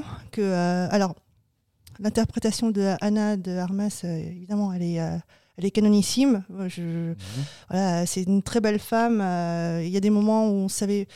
enfin, elle, elle interprète bien le rôle, on savait plus trop. si- y, a- il y a des, comment, des séquences euh, qui sont lancées. Euh, je, crois que c'est dans une salle de cinéma où ils projettent euh, le début du film Niagara et on ne sait pas trop si c'est vraiment Marilyn ou, ou Anna de, Armas. Donc ça, c'est super bien fait. Par contre, il y a un moment où ça a commencé à m'agacer, c'est quand elle commençait. Je, trouve qu'elle pleurait énormément dans, le film et, et ça, ça m'a ennuyée. Et j'ai trouvé que l'angle qui avait été choisi de la part de hum, Andrew euh, Dominique, ça a été de, de celui de la voir comme une femme totalement perturbée euh, suite au trauma qu'elle a vécu d'enfance. lors de son enfance. Mhm. Donc euh, on sait que euh, voilà, enfin euh, l'abandon euh, par sa mère, euh, l'orphelinat, euh, les viols euh, qu'elle a subis là, dans, dans ses, ses familles d'accueil, etc. Et, euh, et puis j'ai trouvé qu'il y avait une, une volonté de la part du réalisateur d'appuyer sur des, des évidences qui, moi, ça ça m'a beaucoup agacé. Et j'ai pu faire une. C'était limite une petite rubrique, euh, c'est bon, on a compris, tu vois. Mm. Donc, du coup, euh, le côté image dégradée de la star, ça m'a ça m'a énormément gêné. la manière de filmer d'Andrew Dominique, on est en plein euh, male gaze, euh, alors là, il y a des plans de, de ses fesses lorsqu'elle marche. euh, elle a- il y a beaucoup de, de, de la nudité. On voit ses seins euh, quand même très régulièrement. Euh, C'est une très belle femme, donc pourquoi, pourquoi pas, mais je, je trouve pas que ce soit forcément euh, en, en- enfin, en permanence. Voilà, on a compris. On sait que Marilyn était On a belle. compris, on a Ah, compris. il voilà. cherche à la sexualiser parce que c'est comme ça qu'elle était vue. Évidemment, oui, oui, on, on a compris qu'il avait voulu sexualiser au maximum euh, Anna de Armas aussi, c'est- ça, il n'y a pas de souci.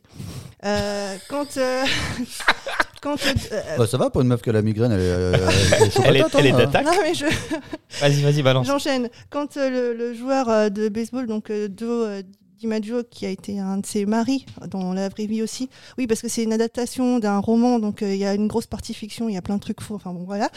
Euh, quand, euh, quand il lui demande comment elle a débuté au cinéma, dans le cinéma, on a le flashback à nouveau du, viol, donc on nous remontre à nouveau ces images-là, donc là pareil. Enfin, perso, moi j'avais compris une fois, c'est bon.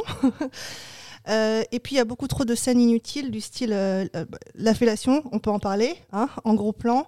Euh, je l'ai trouvé, enfin limite ridicule et grotesque parce que euh, y a, on voit en, en arrière-plan un, un film dans un petit téléviseur avec une fusée qui décolle. Enfin c'est très, euh, enfin c'est là pareil, on a compris le ouais. truc, c'est bon, Aussi pas le trait, quoi. c'est ça, c'est c'est- c'est, euh, gros marqueur quoi. Et, et puis la, la scène un peu, je dirais spatiale de, de l'avortement. Je- Ah oui. je l'ai trouvé dégueu. Ouais. Et c'était, euh, ça m'a fait penser un peu au- à une exploration euh, ouais, spatiale, euh, un peu comme ce qu'on aurait pu voir dans Il était une fois la vie. Il manquait plus que le professeur Maestro. Enfin, voilà, j'ai je trouvais ça totalement euh, bizarre et j'ai pas compris. Pour le coup, là, j'ai pas compris pourquoi, pourquoi est-ce qu'il était allé jusque-là. Euh, la partie fiction avec le trouble, je l'ai trouvé euh, nul. Quoi. Nul, Enfin, ouais. C'était vraiment pas intéressant. Enfin, moi, ça m'a pas intéressé par- particulièrement. Parce que, pareil, on a compris que c'était une femme euh, qui se voulait libre, etc. Mhm. Euh, voilà, donc ça a beaucoup pleuré. Euh, on a compris qu'elle en avait bavé. Et, et moi, ce qui m'a vraiment déçu, c'est que ça n'a pas du tout porté hommage à, à Norma Jean. Et, euh, et, et ça, ça m'a vraiment, ça m'a vraiment gêné parce que euh, je, voilà, je trouvais ça dommage. Il y avait beaucoup de choses, euh, beaucoup de choses à faire. Du style, euh, euh, on aurait pu mettre l'accent sur, euh, sur sa combativité, le fait que c'est une femme qui s'est construite seule, Qu'elle s'en est sortie, qu'elle s'est- combattante. Elle s'est battue dans, Mhm. dans- pour, pour faire sa place dans les studios d'Hollywood dans les années 50. Donc, comme on le sait, qui, a- qui était gérée, dominée par des hommes qu'elle appelle elle-même des loups. et elle disait elle-même, et conduire les loups à Hollywood, c'est un travail à plein temps.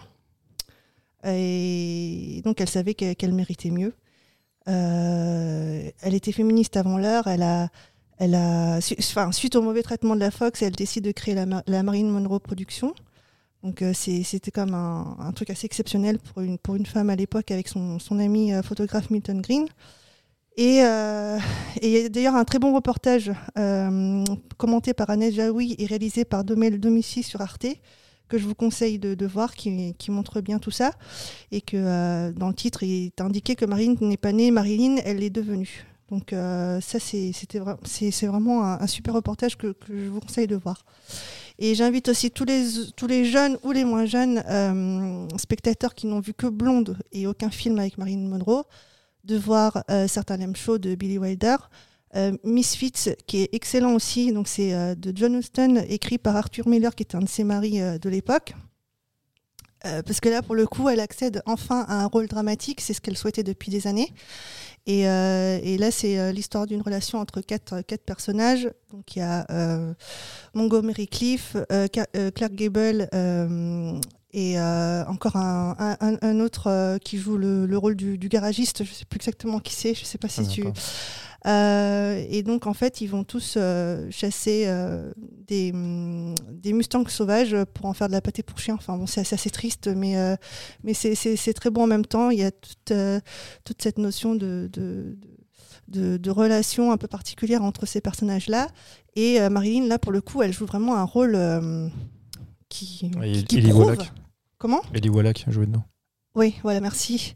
Qui, qui prouve vraiment euh, tout- les, toutes les qualités de- de- d'actrice qu'elle pouvait avoir. Et euh, euh, il y, a une- il y a une scène où, euh, où tu la vois de loin, où, euh, où, où elle, euh, enfin, euh, elle, les, in- enfin, elle les insulte. Elle leur dit ô combien ces, ces hommes sont euh, finalement morts. Et, euh, et elle le joue divinement bien. Voilà. Donc, Ce qui est- euh, ce qui est intéressant avec ce film, c'est qu'en fait, tu as deux personnages qui sont véritablement torturés dans leur vie, Marie Monroe et Montgomery, Montgomery, Montgomery Clift, pardon, Ouais. qui lui aussi va, va très très mal. Clark Gable, ce sera son dernier rôle au cinéma. Donc c'est un film testamentaire qu'il faut absolument voir. ouais. Pour Marilyn Monroe aussi. Euh, Montgomery Cliff aussi. Et euh, je, je crois que. Enfin, en fait, ils, ils décèdent tous euh, à la suite de ce film. Bah, Clark Gable, c'est juste après. ouais. D'une crise cardiaque, je crois. Enfin, bon, c'est un peu le film maudit. euh, mais très bon, très... il faut le voir. Très bien. Voilà, donc euh, C'est bon? c'est bon. On va prendre un doliprane. C'est bon. Tiens, ça réussit. Donc, qui veut Ouais, prendre le- la Ouais. suite? Bah, je vais enchaîner. euh, moi, c'est un film que j'attendais beaucoup. Euh, vraiment, ça faisait. euh, c'est un, c'est un film que dont le, le projet m'excitait. Me- Le projet m'excitait vraiment de. De, voilà, de, de voir transposer euh, à l'écran euh, la, la vie de Marilyn Monroe, qui plus est, le, le film était déjà bien en amont, ça a dû être savamment orchestré par le marketing, précédé d'une rumeur très, euh, voilà, très sulfureuse, on savait que ça allait être euh, assez cru. Euh, qui plus est, j'adore Anna de Armas, donc j'étais assez enchanté de, de la dans le rôle.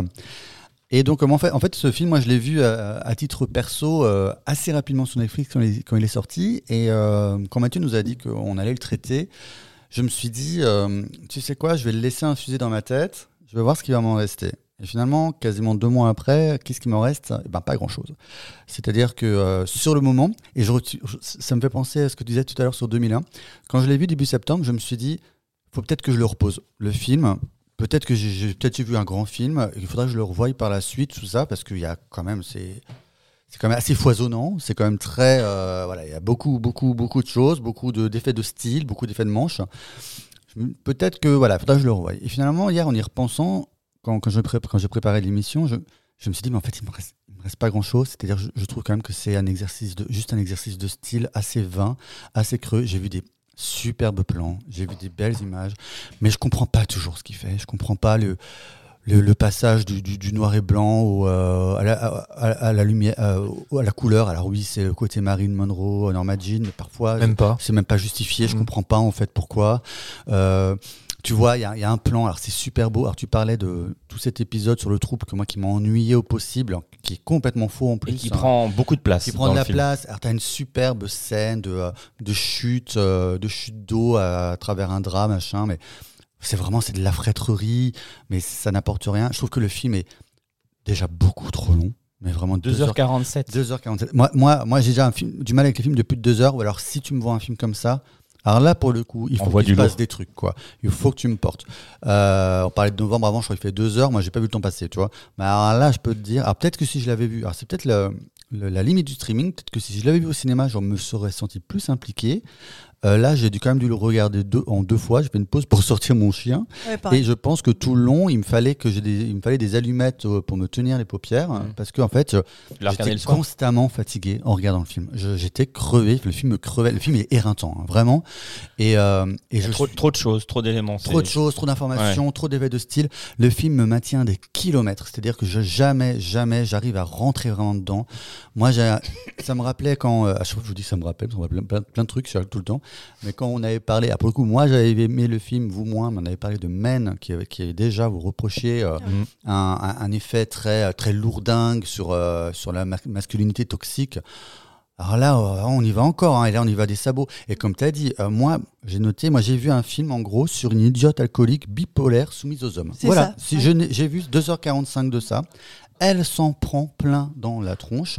Je suis pas sûr que c'est vraiment faire hommage à Marilyn Monroe, si- même si bien sûr on c'est connu, c'était un, une- une, euh, un personnage très, une pers- pas un personnage, voilà, une personne très tourmentée, euh, malade, mais mais là, c'est vraiment un film qui dégrade complètement. Et, et c'est euh, c'est voilà, c'est une petite poulette qui s'en prend plein la tronche. Et euh, je suis d'accord. Tout, tout à l'heure, on parlait de, euh, de, d'effets putassiers. Moi, les scènes de fellation, comme tu dis, mais ouais, là, c'est putassier, quoi. Là, on, on te le met dans la tronche. Je trouve que c'est pas justifié. Enfin, la scène avec Kennedy, mais l'angoisse, quoi. C'est vraiment. Je... Et en plus, comme. Alors, ok, il veut, ça c'est sûr, il veut complètement casser les codes du biopic hollywoodien classique. Ça, c'est clair. On n'a pas la timeline classique. On n'a pas. euh, c'est vraiment. C'est très elliptique. Voilà, on passe. euh, Parfois, ça nous perd un peu. Enfin, euh, tu sais pas toujours qui est qui, tu vois. On, ça te donne pas les clés. Mais je trouve que du coup, on passe d'épisodes de bloc en bloc. Voilà, on passe comme on, comme disait avant, de bloc en bloc en bloc complètement euh, indépendants, qui moi me, qui me, qui m'ennuient, qui me maintiennent à distance et qui me fatiguent. Donc vraiment, je, euh, j'ai finalement, bah, qu'est-ce qui m'en reste? Un film que je n'ai pas vraiment envie de revoir. Euh, c'est, juste de l'esbrouf, quoi. C'est juste de l'esbrouf et je trouve c'est même assez malsain et dégueulasse. Alors, Andrew Dominique, c'est un cinéaste qui m'a passionné. Et en fait, il a, fait peu de films. Dans les années 2000, je pense qu'il a fait un des plus grands films qui est sorti dans les années 2000. C'est l'assassinat de Jesse James par le lâche Robert Ford avec, euh, Brad Pitt et, euh, et, euh, Affleck. C'est un très grand film. Mais vraiment, si vous avez l'occasion de le voir, regardez-le. C'est extraordinaire. C'est un western, hein, comme son nom l'indique, avec Jesse James. C'est vraiment un très très grand film. Brad Pitt est devenu très proche de ce monsieur-là, donc c'est lui qui produit ses films avec la société Plan B. Ils ont fait un film quelques années plus tard qui s'appelle Kogan, euh, Kill Me Softly, qui a déjà été lourdingue, qui était déjà comme dans ce film Blonde, très lourd en fait en symbolique, euh, qui tombe à plat à chaque fois. Donc à la sortie de Kogan, je me suis dit bon, ça peut arriver, le mec, bah voilà, une peau de banane, hein, dirons-nous, Mhm. il, il s'est loupé. Donc j'attendais beaucoup de ce film-là. Parce que la collaboration avec Brad Pitt, c'est nous Brad Pitt qui, qui produit ça avec euh, Plan B.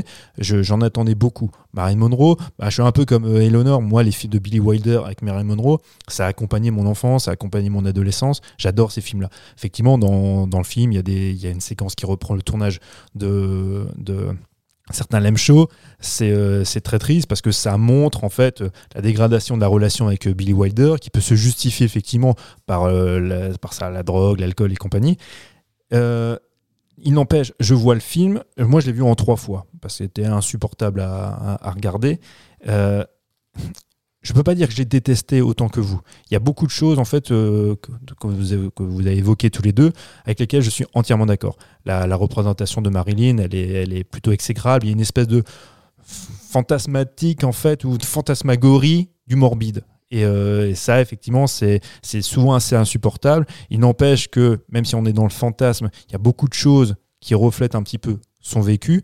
Il y a beaucoup de choses qui m'agacent parce que dans le côté fantasmagorique, on se permet des choses qui, moi, m'interrogent et euh, me désolent un petit peu parce que pour euh, surfer, on est en même temps, on est dans le male gaze, mais en même temps, on surfe aussi sur la Weinstein, sur MeToo.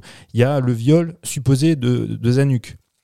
Euh, on ne sait pas. Enfin, Zanuck, alors pour recontextualiser, c'était un, un des grands euh, producteurs de- hollywoodiens de l'époque. On l'a rappelé plusieurs fois. Les, il faut dire que les actrices, les acteurs, mais les actrices aussi, étaient euh, affiliées au studio et elles étaient engagées par contrat sur des années. Salarié. C'était salarié des, des studios. Heureusement qu'il y a une dame aussi comme Olivia de Havilland qui a beaucoup fait aussi pour cette émancipation contractuelle euh, des actrices auprès des, studios. Donc c'est une femme très très importante. Retenez le nom d'Olivia Havilland, regardez ses films, lisez ses interviews d'époque. C'est une dame passionnante. Marilyn, en fait, est victime d'un système, de ce système hollywoodien, et c'est la, victime, en fait, vitrine parce que c'était l'actrice quand même la plus populaire de l'époque. Et effectivement, la sexualisation de, Marilyn, elle est dans ce film-là, elle est plus qu'évoquée. Mais le problème, c'est qu'elle est effectivement euh, dégradante et, euh, insupportable à regarder par ce côté putassier, comme vous disiez tout à l'heure. Il y a, en fait, moi, ce qui m'emmerde dans ce film, c'est qu'il y a des moments, des passages que je trouve très beaux, euh, visuellement que je trouve très beaux, qui ne servent pas à grand chose dans le film. Et, et ça m'interroge en fait en tant que spectateur. Est-ce que je trouve ça beau parce qu'on a les moyens de faire du beau euh, avec des effets numériques, en tournant tu vois, en numérique, c'est beaucoup plus simple que si on avait fait ça à l'époque tu en, en péloche, où ça aurait eu plus de gueule et où aussi la symbolique aurait été différente. Aujourd'hui, on n'a plus le droit, à mon sens, de faire du, du symbolisme à ce point-là, de faire des trucs aussi lourdins. Vous parliez, moi ça m'a presque fait rire, effectivement, là, avec, Avec la, la fusée, fusée. ou ce genre de choses, Mmh. avec la cascade, on n'a plus le droit de Mais faire non, ça aujourd'hui. Parce que, ça- ça- en fait, l'é- l'évocation poétique que ça devrait être, c'est simple finalement, et elle est ridicule. Si on fait des évocations poétiques comme ça dans les films des années 40, des années 50, des, voilà, éventuellement même jusqu'aux années 60, moi je me souviens quand on parlait de Vertigo, il y avait aussi de ça, tu vois. Il y a aussi une mise en scène où qui est hyper euh, parabolique et qui est, qui par l'emploi en fait des caméras de l'époque donne un, un côté effectivement très poétique. Là, ça fait clip de Mylène Farmer, donc c'est extrêmement gênant par moment. Anna de Armas, elle est exceptionnelle, c'est certain. Elle a un rôle qui est pas facile. Euh, Il y, a, y, a des, y a des moments en fait où j'étais embarrassé pour elle. plus que pour le personnage qu'elle interprète. Moi, le côté un peu, si on fait, on, est dans la fantasmagorie, le côté, côté euh, allez, porno soft, ça n'a pas tendance à me déranger parce que moi j'aime déjà j'aime pas les scènes d'amour mais si, si tu fais du porno soft dans une fantasmagorie pourquoi pas? Le seul problème c'est que du coup il faut toi en tant que spectateur que tu acceptes qu'effectivement tu n'es pas dans, dans un biopic classique et que tu es dans la fantasmagorie. Parce que la, pipe qu'elle fait la fellation qu'elle fait à, à notre ami JFK euh, elle dit des choses qui finalement ne- ne sont pas rapportées dans la réalité par Marilyn et, par d'autres, en fait, par les quelques témoins qu'il y avait par rapport à leur relation. On sait que Marilyn, quand elle venait voir JFK, c'était rarement pour lui faire des turlutes, c'était plutôt pour lui faire des massages parce que le mec a des gros problèmes de dos et qu'il pouvait à peine se lever. Beaucoup pensent qu'ils ont même jamais baisé ensemble. Donc, donner, même si effectivement, lui, on sait très bien qu'il avait beaucoup de maîtresses beaucoup d'aventures, euh, je ne sais pas comment il était avec les autres femmes, les autres maîtresses qu'il a pu avoir, mais on, on est plus, on a plus tendance à, à laisser penser qu'ils ont même jamais couché ensemble et qu'ils avaient une relation euh, plutôt, on va dire, j'allais dire intellectuelle, mais non émotionnelle, parce que tous les deux c'était des, des âmes un peu paumées. Peu importe en fait euh, les raisons, hein, mais ils se retrouvaient euh, là-dedans et qu'elle s'occupait de lui comme si elle était une nurse et puis euh, de temps en Mhm. temps vice versa.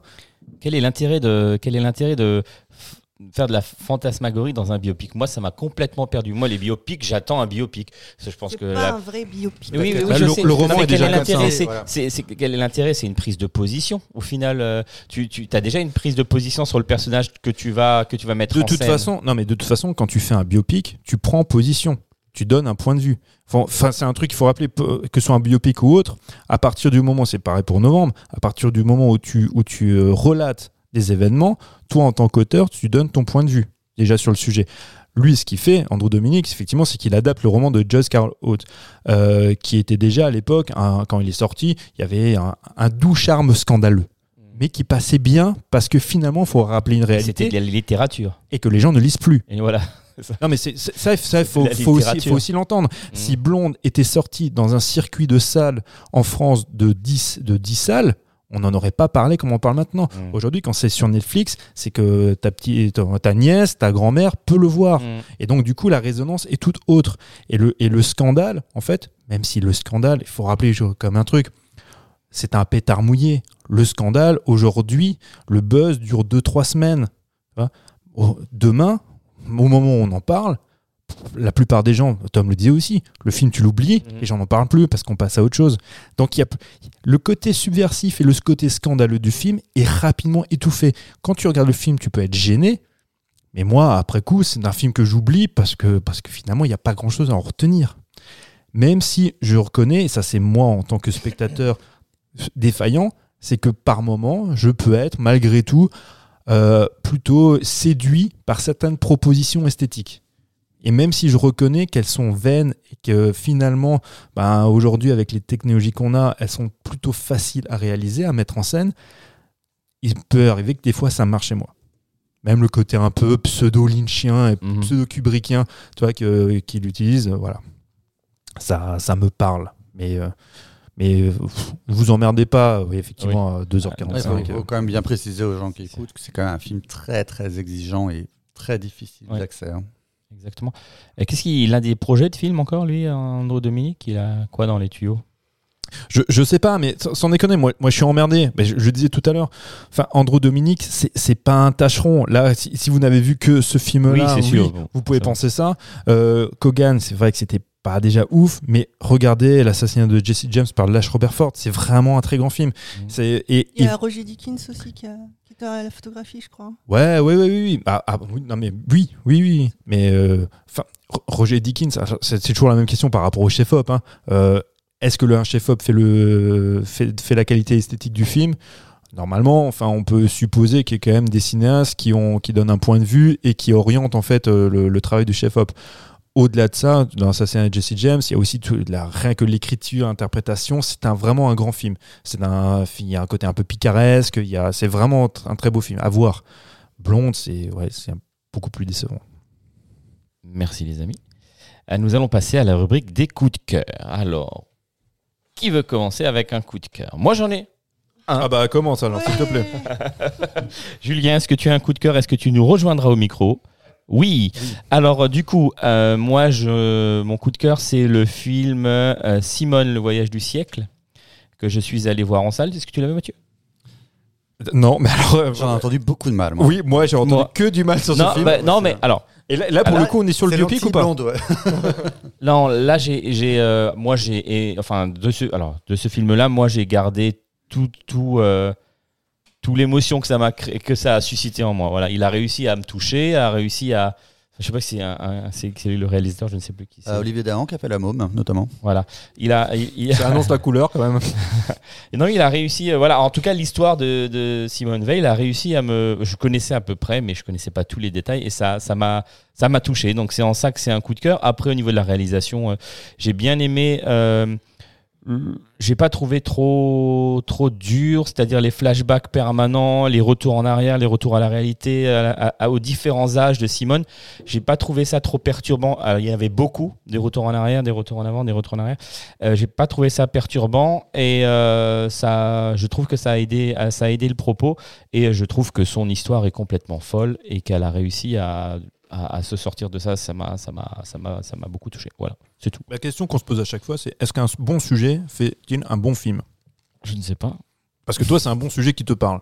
C'est un sujet qui t'a parlé. ouais, c'est un sujet qui m'a parlé. Après, c'est euh, voilà, euh, elle, c'est Zilberstein, hein, Elsa Zilberstein Ouais. qui. Mais j'avais, euh, euh, et le- enfin, j'avais entendu que le, ma- le maquillage était un peu, un peu grossier. Ouais, bon, après, on l'a- on l'a parce qu'elle reco- est on- pas oui. mal grimé et tout on l'a, on l'a reconnu euh, facilement. Et euh, le- bon, ils ont réussi à la vieillir quand même, quoi. Donc euh, c'était, ouais, c'est pas, c'est pas grossier, mais c'était, c'était, c'était plutôt réussi, je trouve. Et En tout cas, ça t'a plu. Ouais, moi ça m'a bah, plu. Alors j'ai pas forcément beaucoup d'arguments. Moi ça m'a touché. J'ai trouvé que c'était un bon film, mais j'ai pas vu le.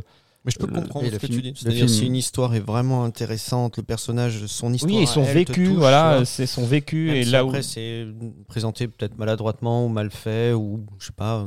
Mais tu t'ennuies pas parce que l'histoire t'intéresse vraiment quoi. On est là, on est plus- disons que plus sur un. Alors là, c'est marrant que t'en parles juste après Blonde, qu'on est vraiment sur le justement sur le biopic plus conventionnel avec. euh, C'est pour ça que ça marche mieux chez moi. avec un vois. truc très académique, mais en effet qui va beaucoup plus plaire au public puisque le, le- le public est plutôt séduit et le Mm. film marche bien en salle. Moi, moi, en fait, moi, j'ai un problème avec ça. C'est pour ça que je posais la question de manière un peu insidieuse et provocante à Mike par rapport est-ce qu'un bon sujet fait-il un bon film? C'est que, euh, à mon sens, des sujets comme celui-là, j'ai pas vu le film, hein, donc je peux pas apporter de jugement, hein, mais on, a vu plusieurs fois en fait des sujets qui étaient maltraités au cinéma, mais qui euh, dont les gens s'intéressaient tout de même parce que un sujet fort, euh, voilà, comme euh, une, femme d'exception ou autre. Même- Attends, je, je Oui, finis juste, si tu bien Mm. pour moi, ça doit être du coup, euh, ça ressemble plus à des téléfilms. C'est la vocation du service public. Quand France 5 ou France 3 fait des, des, des fictions documentaires, bah voilà, là, ça peut, ouais. ça peut avoir de l'intérêt. Mm. Tu parce que tu prends de, t'as de l'intérêt pour le sujet.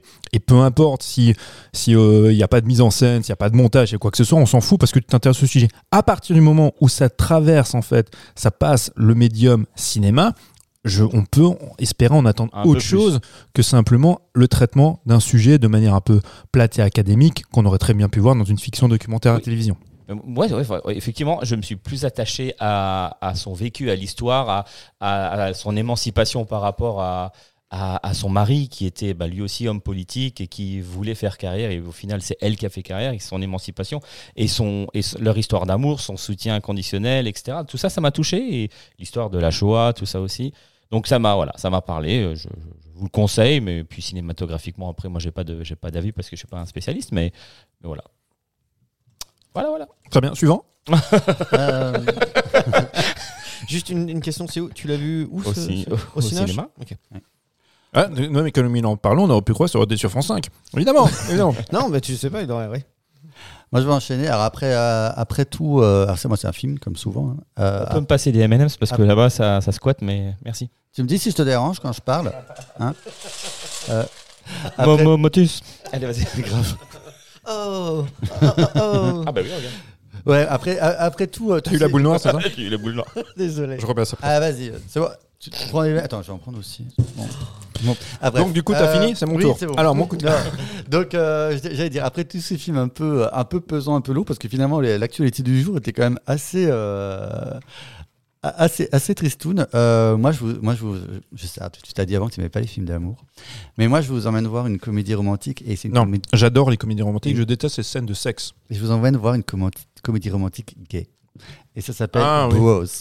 Et Et c'est la. putain, et mec, je te jure, j'étais sûr que t'allais parler de ça. Ah, Je- J'aurais dû le mettre tu sais, sur une petite feuille, tu as plié, et voilà, c'était ça. J'en étais Je certain. suis un cliché, voilà. non, et, bah, tu, et bah- et donc voilà, c'est la, la première euh, roman- euh, comédie romantique gay, vraiment, avec des, euh, avec des acteurs réellement gays qui, euh, qui sont euh, et donc on est vraiment sur, sur le canevas classique hein, de, la, de la comédie romantique américaine qui aujourd'hui se fait assez peu au cinéma, que tu vois plutôt sur les plateformes. C'est-à-dire, voilà, là, ils, sont, euh, ils ont tous les opposent, mais ils se rencontrent et ils s'aiment, et puis après le doute, et puis la rupture, et puis ils se re-aiment à la fin. Mais Ça arrive, il rencontre Sally, quoi. Exactement. Et d'ailleurs, il y a des références au film dans le. Ah ouais? Ouais, ouais. euh, euh, Il y a pas mal de références à la, à la comédie romantique hétéro, puisque ce qui est drôle, dès le départ, en fait, le. Euh, le, euh, comédien principal dont, le nom m'échappe, qui est assez connu aux États-Unis, euh, va, t'as le nom, c'est Billy, Billy Eichner, merci. Et euh, qui dit dès, le départ, parce que c'est vraiment arrivé, il dit voilà, on m'a proposé de euh, bah, d'écrire une, comédie, une comédie romantique euh, gay. Il l'inclut dans le film, du coup, il le dit. Et euh, il, il voulait qu'on montre dans le film que, euh, ben, c'est souvent un cliché, que tous les, o- tous les homos euh, sont formidables, joyeux, colorés, sympas, machin. Et C'est le- pas vrai, regarde-toi. et- bah ouais, c'est ça. et justement, et, et justement, il dit mais non, mais arrêtez, il y a des, Ah bon, comme tout le monde, il y a des. Ah, J'avais pas. j'ai fait mon coming out en direct. non mais euh, du coup, non mais du coup voilà, il dit, il dit bah non, même chez les homos évidemment, il y a des connards, il y a des gens pas sympas, il y a des cons, il y a des gens qui, euh, qui, qui se foutent de la gueule du monde, il y a des idiots. Euh, Il y a des queutards, il y a tout. et, et, et- Comme et- chez nous. Exactement. Mais beaucoup de queutards. Beaucoup- C'est vrai. Va- Beaucoup trop. Mais il le montre. Mais justement, et ce qui est bien, c'est que le film montre vraiment ce que c'est être homo. C'est-à-dire que pour le coup, en général, quand on parle des homos au cinéma, ça va être tout de suite très tragique. Euh, t'as beaucoup Drama Queen. T'as as beaucoup de vannes sur Brokeback Mountain, tout ça. euh, Voilà, on va tout de suite dire, bah, si au cinéma t'es homo, c'est forcément que t'es es dans le placard, t'es malheureux, ou t'as le sida, ou des choses comme ça. Mais non, ils font des blagues là-dessus, ils font des blagues sur le sida, ils font machin, ils prennent un vrai recul parce qu'aujourd'hui, ils, ils représentent la, ils, ils représentent la génération homo d'aujourd'hui. C'est-à-dire que forcément, il y a eu, ils sont des enfants des, euh, des Stonewall et tout ça, et des Harvey Milk et tout ça. Ils en parlent. Mais aujourd'hui, il faut arrêter de vivre avec cette pression sur les épaules et de vouloir être en permanence un représentant, euh, un, re- un- un- un représentant un, peu, un peu lourdingue. Non, aujourd'hui, on, évolue avec notre temps. Et donc, ça prend complètement euh, les, les codes de la comédie romantique, mais plaqués au, à la vie, à la communauté homo. C'est-à-dire qu'être homo, bah dans le film, c'est cool. C'est-à-dire qu'il y a l'air, t'as la, la, partie classique de la rencontre avec les parents. Les parents, c'est déjà intégré que leurs enfants sont homo. Donc ça, on, on évacue complètement ça. On est vraiment. Et en fait, ils font, ils vous invitent, vous hétéros, dans la communauté homo. Et vous voyez, vous y voyez les codes. Il y a des notamment- portes ouvertes. Notamment. Mais c'est avec moi les journées portes ouvertes. C'est avec moi les journées portes ouvertes, Mike, t'inquiète pas. J'ai juste à baisser mon pantalon. Non, bah, bref, pas passons. Et, euh, et du coup. et du coup, voilà. Et, et du coup, voilà. C'est juste pour toi, pour un, un truc tout con, mais voilà, ils, ils vont parler de la, la- la célèbre application chez les homos qui est, euh, qui est Grindr, qui est, qui est- qui est l'équivalent hétéro de Tinder. Et c'est le rêve de tous les hétéros. C'est-à-dire qu'en gros, euh, tu toques à la porte, tu, tu dis même pas le prénom, on se fout direct à poil, on baise, et après, ciao, tu vois. Et ça a duré, ça a duré 10 minutes si tout s'est bien, si tout bien passé. Et, euh, et voilà. Et donc, c'est vraiment une. euh, c'est vraiment, vraiment très drôle. C'est vraiment, c'est vraiment très très drôle. Tu, tu, tu te marres bien. C'est, euh, c'est, mais, mais c'est jamais communautariste. Moi, je vais le voir dans une salle. Malheureusement, le film ne marche pas. Et c'est là. Il est encore. en- Non, ici. Non, le film ne marche malheureusement pas. C'est bien planté aux États-Unis. C'est la preuve que ben, peut-être les gens ne sont pas encore prêts Est-ce qu'un bon sujet fait un bon film Ah, Voilà. bah, en tout cas, je pense que ça, c'est mieux que Simone, je pense. Juste, tu disais que c'est euh, c'est Billy Eichner qui a, Eichner qui a écrit, qui a écrit, c'est ça? Ouais, je crois. hmm. C'est ça. Parce que je, je- je regarde le cast un peu du, du- de, ton- de ce film et il y en a pas mal que j'ai connus dans des séries qui sont très drôles. T'as notamment aussi. la- la- l'actrice de, de Will and Grace hein, qui a quelques rôles, euh, quelques, quelques, quelques apparitions de, euh, de Debra Messing, je crois, et euh, quelques, quelques apparitions assez drôles dedans parce qu'elle est, elle est devenue une, une coqueluche, une star, euh, une référence pour les homos. Et en fait, elle dit elle-même que ça lui casse les couilles parce que du- de- depuis, euh, tous les homos viennent lui raconter ses problèmes. Elle en a rien à foutre, quoi. Et euh, vraiment, c'est vraiment, c'est hyper drôle, c'est hyper corrosif, mais après, ça reste un bonbon et ça respecte les codes du genre. Et du coup, ça finit sur des, sur des belles notes d'amour. Donc, allez le voir. Merci. L'amour, c'est important. C'est vrai. J'y vais? Allez. Moi Ok. Alors, m- moi, c'est en fait c'est une ressortie. En fait, non, c'est pas une ressortie. Je dis n'importe quoi. C'est un film que j'ai loupé, qui était sorti, euh, en, je crois, en début d'année, et que j'ai rattrapé là en, en VOD. Et euh, je sais qu'autour de cette table, il y en a un qui l'a vu parce qu'on en avait brièvement discuté en- ensemble. C'est Freaks Out, le Oh, film c'est trop bien! Ouais, le film de Gabriele Menetti, euh, donc euh, cinéaste italien, qu'on, pour lequel on avait déjà entendu parler. euh, bon, chez nous en France, pour le film, on l'appelle Jig Robot, qui était un film de super-héros mais très très sombre. Là, ce, film-là, il a aussi été vendu un peu comme un film de super-héros euh, à l'européenne. On est, euh, en 1943, Seconde Guerre mondiale, proximité de Rome. On suit en fait une troupe euh, d'un cirque. On est vraiment chez les freaks, donc euh, hommes à barbe, nains, enfin. Femme, femme. Hein, non, L'homme à barbe, c'est techniquement. un- bah non, en fait, là, je, je le dis volontairement, c'est un homme à barbe parce qu'en fait, c'est un homme extrêmement poilu avec une pilosité c'est très importante et qui aura une scène de sexe avec une femme à barbe qui a aussi une pilosité aussi assez importante. Mais en fait, on est en fait dans dans ben, dans ces archétypes des, des personnages euh, anormaux tels qu'ils sont présentés dans le Freaks de Todd Browning pour rappeler que euh, les gens qui sont finalement différents ont les mêmes problématiques que ceux qu'on pourrait considérer comme. Normal. Donc il n'y a pas de normalité puisqu'on vit tous en fait finalement les mêmes drames et on a tous euh, les mêmes sentiments, les mêmes émotions. Il y a des choses communes. Bref, le film a été vendu, je pense à tort, comme un film de super-héros. C'est un grand film euh, d'aventure, un grand film picaresque. C'est moi, c'est ça fait longtemps que ça m'était pas arrivé de me dire, waouh, je prends du plaisir à avoir une véritable aventure, à voir du romanesque. On est donc, euh, comme je disais, pendant la Seconde Guerre mondiale. euh, Il y a euh, le, fascisme se casse la gueule au profit des, nazis. On parle pas de ça, on parle beaucoup en fait des résistants italiens, mais on va très peu parler de des fascistes, de enfin de tout ce qui est satellité autour de Mussolini, plutôt pour montrer le côté un peu héroïque des résistants italiens. Mais ça, à la rigueur, c'est pas trop grave parce qu'on n'est pas dans l'aspect historique du film, de, cette réalité-là. On est plutôt, comme on disait tout à l'heure, là dans, le fantasme, puisqu'on est dans, dans la fiction, de ce qu'elle a de plus exacerbé et de plus romanesque.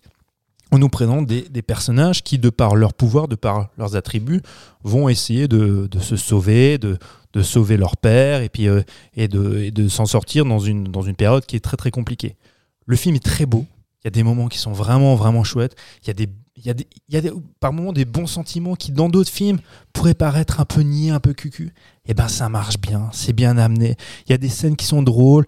Y a- on joue sur euh, sur la difformité des personnages, mais de ma- mais jamais de manière graveleuse. Il y a un nain, il a un pénis, mais de la taille, d'une bite de d'âne ça pourrait être juste drôle et juste s'attarder dessus pour montrer l'élément comique. Mais non, c'est plus que ça, parce que c'est un intérêt. Il y a, plein de choses comme ça, de, par leur aspect, qui en fait, qui euh, apportent quelque chose au, récit et à la construction euh, dramaturgique de l'histoire. Moi, c'est un film que j'ai beaucoup aimé, aussi peut-être par nostalgie. Parce que bah, ça me manque en fait, ces, ces aventures, ce côté picaresque, les gens qui, partent comme ça à l'aventure, il leur arrive plein de choses, le côté romanesque, ça, ça, ça me manque parce qu'on trouve plus ça aujourd'hui. Et quand on compare ça au film de super-héros, je trouve que c'est un peu. euh, bon, c'est un élément facile de marketing, hein, c'est normal. Il faut se dire, voilà, c'est super-héros en Europe, donc euh, on fait un peu du pied aux spectateurs de Marvel. Mais je trouve que c'est un peu minoré, en fait, l'intérêt du, du film, qui est au-delà de ça. Effectivement, ils ont des pouvoirs. Il y Il a, a un côté science-fiction quand même. Ouais, ouais, non, mais complètement, parce qu'ils sont capables de faire des choses. Alors, je vais pas tout décrire. il y a- Non, C'est il y a- une question en fait. Oui, oui, oui, oui, Ça si, si. sert le récit, mais c'est pas le sujet. Non, c'est- c'est c'est pas le sujet. Le, le sujet, ça pourrait être effectivement peut-être enfin la différence, mais encore, c'est c'est pas lourdingue. Il y a, ils sont ils sont intégrés complètement. C'est dans dans, dans dans leur récit, dans, dans leur histoire. Alors il y a il y a un méchant nazi qui est passionnant, qui est Extra- génial. Le personnage de méchant est Il, extraordinaire. il est génial. Ce personnage, juste pour vous dire, en fait, il a, donc, il a six doigts à chaque main. Et euh, donc il, joue de la musique et il a des dons de, de clairvoyance, de prégnance. Dans son sommeil, il voit l'avenir. Donc il a vu la chute du Troisième Reich. Et lui, il essaye de bah, euh, d'anticiper ça et puis euh, il essaye de capturer des gens qui, comme lui, ont des pouvoirs, se, se, se déterminent par rapport aux autres, de par euh, leur, leur aspect et leur force. Et il essaie de créer une espèce d'armée avec ces gens-là pour, en fait, pour, euh, bah, pour aider Hitler, pour que le Troisième Reich survive. Parce que lui, il, pourrait, on pourrait dire oui, mais il veut supplanter Hitler. Pas du tout. Il est, il est très, euh, il est, plus que fan. Il est en dévotion totale. Donc, il cherche ces personnages-là. Et dans son sommeil, en voyant l'avenir, il voit aussi, il entend de la musique contemporaine. Donc il y a un moment donné dans le film on, on le voit et on l'entend surtout jouer au piano, Creep de Radiohead. Le côté anachronique qui de temps en temps peut être agaçant dans certains films, là ça s'y prête complètement. Oui, Puisqu'il- bah oui, parce qu'il voit l'avenir et en plus, il réinterprète la musique. Il a joué au piano. À un moment donné, il y a une séquence pareille. Ça pourrait être ridicule, mais ça marche super bien. Il danse comme Michael Jackson. Il est dans sa, dans sa chambre en train de se préparer, je sais pas quoi. Il a des mouvements à faire le moonwalk, à faire machin. Et tu, ça pourrait être idiot, ça pourrait être bête, et on pourrait, et le cinéaste pourrait juste s'attarder à fond là-dessus pour dire, Eh, regardez le côté rigolo. Mais non, parce que ça s'intègre bien dans le mouvement et dans ce qu'il est en train de réaliser. Il y a plein de moments comme ça qui sont vraiment géniaux. Et le, comédien, dont j'ignore le nom, je crois que c'est un comédien allemand, il a un faciès, il a une gueule, il a un jeu, il est, il est vraiment, vraiment formidable. Alors Jules me montre, euh, voilà, c'est ça, c'est Franz Rogowski. Il est vraiment très, très bon. De toute façon, tout le, casting est à l'avenant. Ils sont tous très, très bons. C'est euh, c'est vraiment un chouette film. Malheureusement, ben, ça a été un, plutôt un flop. Enfin, en France, en Italie, ça a bien marché. En même temps, c'est compliqué, en fait. Parce qu'en Italie, ben, les gens vont plus au cinéma. Donc, euh, c'est compliqué d'avoir un véritable retour positif sur un film. Mais ça, ça nous rappelle que ben, il y a quand même des cinéastes en Europe qui sont capables encore, et en, qui plus en Italie, moi qui suis passionné du cinéma italien et qu'on considère et que je considère aussi mort depuis de nombreuses années, depuis l'avènement de Berlusconi et de la télévision qui a tout pourri en Italie. Mais de temps en temps, il y a encore des petits miracles et ça, ça en fait partie. Freak Out, Freaks Out, c'est vraiment une petite bouffée d'oxygène euh, dans, dans tout ce qui est film d'aventure et, et, et romanesque. Et on peut le voir où? Ah oui, on peut le voir en VOD. Voilà. DVD, Sur- mais Ouais, tu achètes en Blu-ray, DVD. Ah oui, VOD. oui. Moi j'abonde complètement parce que ah, donc moi je l'ai vu à la- pour, pour le coup à la sortie en salle et en effet il est resté je crois 15 jours à l'affiche. En plus euh, il a quand même souffert d'un mauvais positionnement parce qu'il est alors, bien sûr qu'il a été vendu c'est normal c'est pour attirer du monde comme un film de super-héros. Il est quand même sorti le même jour que euh, Morbius, l'horrible Morbius. donc ils sont euh, donc Morbius a beaucoup mieux marché évidemment. Euh, Ah, ça a marché, Morbius Ouais, bah, moi bah, pas ça, ça, ça- ça- en tout cas, ils n'ont pas perdu d'argent, hein, mais oui, ça, a marché correct. Mais en tout cas, le, voilà, je, je reviens complètement. Bah, moi, j'aime beaucoup le, le cinéma italien et je, en tout cas, ce film-là, il n'a rien du tout à envier aux productions américaines, mais il tient largement la dragée très très haute. C'est un film d'une beauté visuelle folle, des idées à chaque instant. Je pense, j'ai encore en mémoire euh, une bande de malfrats estropiés euh, parce qu'il leur manque, soit ils sont bornes, soit il leur manque un doigt, un pied, j'en sais rien. Ouais, c'est aussi les, les résistants. oui, les résistants, voilà. Il y a des, voilà, le, un- comme tu as dit, moi, c'est ce qui, me, je pense, me reste le plus, un personnage iconique de méchant. euh, vraiment, on dit toujours, pour un bon, bon film, Bon film, un bon méchant. méchant. Là, il est vraiment travaillé, il est vraiment torturé, il est, il est, c'est vraiment passionnant. Le, je- je- le film, de bout en bout, se tient. C'est, euh, il n'a malheureusement pas eu en effet le succès qu'il devrait avoir. Il faut absolument le rattraper. Et je pense que pour ma part, il finira dans mes films préférés de l'année. Ah ouais. Jules, tu veux dire euh, ouais, juste une question, c'était euh, vous l'avez maté en, en italien ou c'est un truc qui est euh, En VO, américanisé quand même Non, il faut, faut- regarder en VO C'est quoi, parce c'est que une production italienne? Ouais, c'est italienne et il y a des fonds belges aussi, je crois français. Mais il- non, mais il faut absolument le voir en version originale parce que parce qu'il joue en beaucoup- italien quoi? Oui, bah non, oui, oui, oui et non parce qu'en fait il y a beaucoup d'allemands et on joue aussi beaucoup justement sur cette notion d'incompréhension des fois entre euh, les personnages. Donc il y a de l'italien et- de l'allemand. Non, non, c'est un film passionnant. Et visuellement, moi, de temps en temps, je rebondis juste rapidement là-dessus quand tu es sur la beauté plastique du film. Moi qui souvent me plains du côté de l'aspect terne de certaines photos, parce qu'on est vraiment là-dedans, c'est le côté très terne, ça manque de couleur.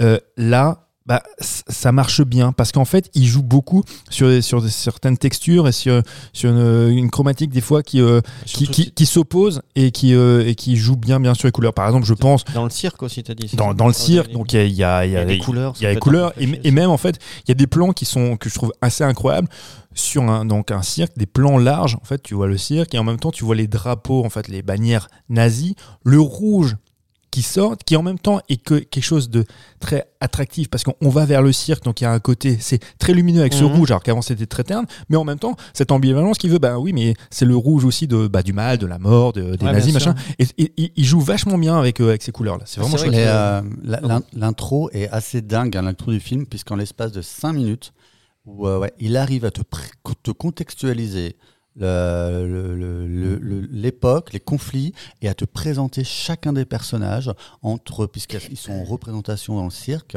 il te montre leur pouvoir, mais également les relations qui, qui se tissent entre eux. Et tout ça sans dialogue. Exactement, avec une Voilà. musique incroyable. Enfin, C'est- la, force, c'est là où tu te dis, voilà, je- moi ce que j'aime, j'en parle souvent, j'aime beaucoup le cinéma muet. Et effectivement, tu as tout à fait raison, quand moi je voyais cette, cette scène d'introduction, je pensais aux grands films du cinéma muet où tu racontes tellement de choses, mais sans dialogue.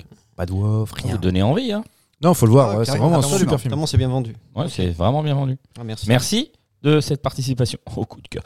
Euh, Julien. Euh, écoutez, je vais faire un tout petit trait d'union euh, du coup parce que moi j'avais, un- je sais pas un gros, euh, un gros coup de cœur. C'est, c'est quelque chose qui m'a aidé à préparer un petit peu notre émission sur Stanley Kubrick que j'ai regardé, que j'ai bien aimé. C'est marrant parce que justement ça parle aussi d'un petit personnage italien finalement. Plus, plus d'ailleurs que de, que de Stanley Kubrick. Je pense que vous Pinocchio. je pensais à Jimmy Cricket, moi.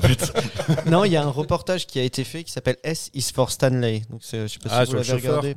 Sur le chauffeur, le petit chauffeur italien. Ouais, bah, vas-y, je te laisse parler. Et euh, bon bref, alors c'est euh, juste pour prendre. Alors c'est disponible sur Netflix et ça l'est encore, donc euh, c'est c'est viable. Donc c'est un reportage qui dure quoi une heure, un peu plus d'une heure, une heure vingt. Euh, donc euh, le, le- le réalisateur de ce euh, de ce petit roman, euh, de ce petit roman, de ce euh, reportage, pardon, excusez-moi. C'est euh, Alex Infantscaly. Bon, peu importe, on s'en fout, c'est un reporter hein, finalement qui a, qui a fait ce truc-là. Et en fait, on va, on va suivre le, le, le, le- trajet, l'itinéraire de, vie d'un petit Italien, immigré italien euh, en Angleterre, et qui, a, qui s'appelle Emilio d'Alessandro. Voilà, et qui a une histoire, un destin assez particulier parce que, euh, bah voilà, de petit immigré italien, par la force des choses, je ne vous raconte pas plus, parce que si vous voulez découvrir dans le reportage, on l'explique, il va se retrouver, euh, comment est-ce qu'on peut appeler ça, homme de main, euh, homme de confiance. euh, C'est un peu le factotum de Kubrick. ouais, c'est l'homme à ça. tout faire. ouais. ça va devenir son homme. Alors, d'abord, c'est son chauffeur. C'est- juste par, par, par, sans- enfin, comment dire, par un, un- un jeu de circonstances, il va se retrouver à être son chauffeur et à faire quelque chose. Et petit à petit, leurs leurs vies vont être euh, étroitement liées finalement. Et jusqu'à sa mort, euh, Stanley Kubrick, cet homme aura, aura beaucoup d'importance. Je l'ai vu aussi, ce, ce documentaire. Il m'a beaucoup intéressé et beaucoup dérouté. Je vais t'expliquer pourquoi. Dans, que ce soit dans les bios ou dans les, euh, dans les archives de, de Kubrick, ce monsieur n'est jamais évoqué. Je, ouf, je hein. pense même à une interview de Kubrick où il dit Je n'ai jamais eu de chauffeur. Et tout en disant ça, quand tu épluches en fait les archives de Kubrick, il y a une photo de Kubrick avec sa femme, avec Viviane, les gamines, il y a le chauffeur. Mais ils sont tous cités. Donc on dit Christine, euh, Stanley, Viviane. On cite pas la personne qui est au milieu, qui est le chauffeur. C'est quand même incroyable. C'est comme en fait si tu avais, je ne sais pour quelle raison, parce que finalement le, le documentaire est plutôt, euh, c'est a un côté euh, sur le sur le sur le chauffeur, parce que finalement, si ça se peut, il avait complètement été rayé de la famille volontairement, parce qu'on sait que la famille Chris- Christine Kubrick a, et, et le beau-frère euh, Yann Harlan, je sais plus comment il s'appelle. Euh, dirige tout, c'est sur l'héritage Kubrick. Est-ce que volontairement ils ont voulu rayer ce monsieur, ce monsieur, ouais. ce monsieur? Je ne, sais- je ne sais pourquoi. En tout cas, Ils Donc- savent créer des légendes dans cette famille. oui, non, mais en tout cas, ce qui est, ce qui est certain, c'est que de tout ce que j'ai lu sur Kubrick, il est jamais évoqué, mais pourtant dans les archives, tu le vois effectivement sur une photo. Bah, C'est ouais. je- bah, du coup, alors, mais c'est passionnant, effectivement, que- comme ouais, doc ouais, est-ce que, bah, du coup, d'après ce que tu dis, moi, je, de ce qu'on nous montre. Ah, moi, j'ai tout pris pour argent comptant, tu vois, de ce il, qu'il raconte. bah, il a l'air quand même d'avoir énormément de preuves. ah oui, de- complètement. de, sa, complètement. de sa, de sa- comment dire. En plus, il a des, manus, des mots manuscrits, euh, des choses. Enfin, en Il, plus, est, il est très conservateur, il a Ah oui, tout il a gardé. tout ce que Kubrick lui a filé. Et puis, bah, en plus, il a été Et utilisé. il sait que ça peut payer à un moment donné. Non, parce qu'il il pas est pas du dans cette logique-là. Non Pas en du fait, tout. Non, non, c'est extrêmement. C'est témoignal, tes- testimonial, comme on dit. Non? Non, c'est- euh, Mais surtout qu'il explique en plus que, si, arrête-moi si je vais peut-être dire une bêtise, Mhm. Kubrick a donné du pognon pour ses gamines, un de ses enfants non, qui était malade aussi. à et puis, Ouais. Donc euh, il y, a, il y a vraiment, il explique comme quoi il y avait plus qu'une relation euh, tu vois, de, de salarié employé. Écoute, à un moment donné, ouais, tu as carrément l'impression que même si Stanley Kubrick, dans le, il est présenté en même temps comme étant quelqu'un qui a des demandes, alors pas extravagantes, mais c'est-à-dire que le mec, en fait, il signe son contrat pour être chauffeur. Et petit à petit, c'est comme si c'était un peu insidieusement Stanley Kubrick qui va commencer à l'impliquer dans sa vie de plus en plus, à lui demander de plus en plus du truc qui sort complètement de sa fiche de poste, tu vois, c'est-à-dire Mhm. écoute, est-ce que tu peux bien aller me chercher un truc, ah, pense aussi à faire ça, ça, ça, ça. Et comme ça t'est décrit, c'est pour un moment au final devenir euh, la, pas la seule personne, mais la personne en qui il a confiance, c'est-à-dire euh, ça, si toi t'es pas avec, tu ne les laisses pas rentrer, tu machin. Et jusque même au point où euh, il est même fait question que le dernier film ne se ferait que si euh, il revenait pour l'assister, pour être avec lui euh, Ouais. dans ses derniers moments. Donc bon, c'est moi ce qui m'a touché beaucoup, c'est le, le parcours de ce petit de ce petit gars qui finalement va parce qu'en plus il a un euh, il a un avenir un peu prometteur, ce monsieur. Il apparemment il est bon, euh, il est pilote, il est en train de s'intéresser à la course de automobile et il aurait été tout à fait probable qu'il puisse devenir un coureur automobile. Mais il va avoir, et ça rejoint aussi ce que tu disais quand on disait que Stanley Kubrick c'était quelqu'un de relativement détestable et qu'on l'aimait pas. Tu sens dans l'interview, parce qu'il est interviewé, il est encore vivant, de, de- de- d'Alessandro, qu'il est vraiment. euh, il, il aimait vraiment ce mec, quoi, tu vois, pour ce qu'il était. Et il l'a dit à la fin, il dit Et je n'avais jamais vu ses films. Je m'intéressais pas à lui en tant que réalisateur ou pour ce qu'il pouvait faire ou pour sa notoriété. Il s'est passé quelque chose, tu as l'impression, entre ces deux hommes qui ont eu une, une vraie relation très fraternelle, fusionnelle presque même. Voilà, et du coup, bon, tu apprends des choses sur Kubrick, mais j'imagine que si tu es un, un fan de Kubrick ou que tu t'intéresses un peu, tu, tu découvres pas grand chose sur lui, euh, je- je- sur sa, en tout cas sur sa carrière, Non, mais, mais sur sur- son côté plus personnel et le. le- Et sur l'existence de ce personnage, effectivement, de ce chauffeur, qui Ouais. est quand même, euh, c'est quand même assez intéressant. Moi, je, je sais que l'émission a été très longue, mec. Je peux juste raconter juste un truc. Je n'ai jamais. Non, mais je l'ai lu quoi dans ton regard. Ah, d'accord. Le... Ça fait combien de temps qu'on Très enregistre très longue, presque ouais. 2h30. 2h30. Mais- mais- mais c'est pour ça que no- notre ami Léonore, elle dort depuis 2 heures. C'est la durée de Blonde, quoi, presque. ça. hein. Quand il y a en 2011 euh, en France, j'ai eu l'occasion de voir la, la- la fameuse expo en fait dédiée à Stanley Kubrick, qui était une expo euh, itinérante et qui trouvait pas en fait de- d'emplacement en France suffisamment important pour euh, pour la présenter à, à tous. Et c'était à la Cinémathèque. Et j'ai eu cette chance-là en 2011 de d'y assister. Et c'était formidable parce qu'on voyait aussi, on a peu évoqué ça tout à l'heure, mais en fait tous les films, tous les projets inachevés ou qui n'ont pas pu être être portés tu vois, au, au cinéma de Kubrick, dont le fameux Napoléon, qui, Oui. dont, il, dont il- longtemps il a parlé. Et quand tu voyais à cette expo, moi j'ai toujours cru, quand il dit oui, bon, il y avait le projet Napoléon, c'était resté au stade du projet, qu'il avait, il avait écrit un petit, un petit bout de scénar.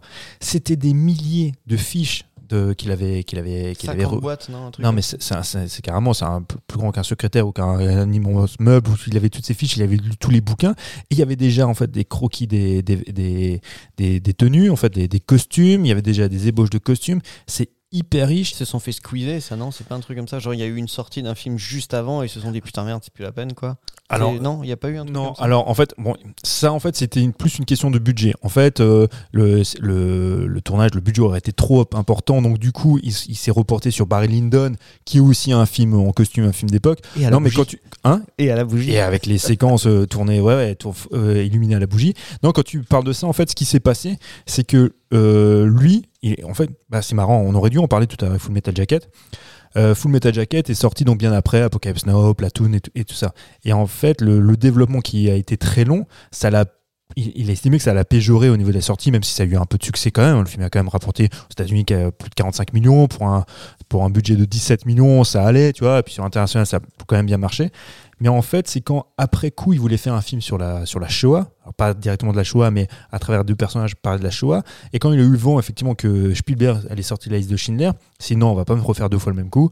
J'abandonne ce projet-là parce que Spielberg réalise son film et il le sortira probablement bien avant moi. Donc c'est en fait c'est à cause de ça en fait qu'il avait peur de se faire euh, squeezer. Donc il serait probablement d'ailleurs fait avoir.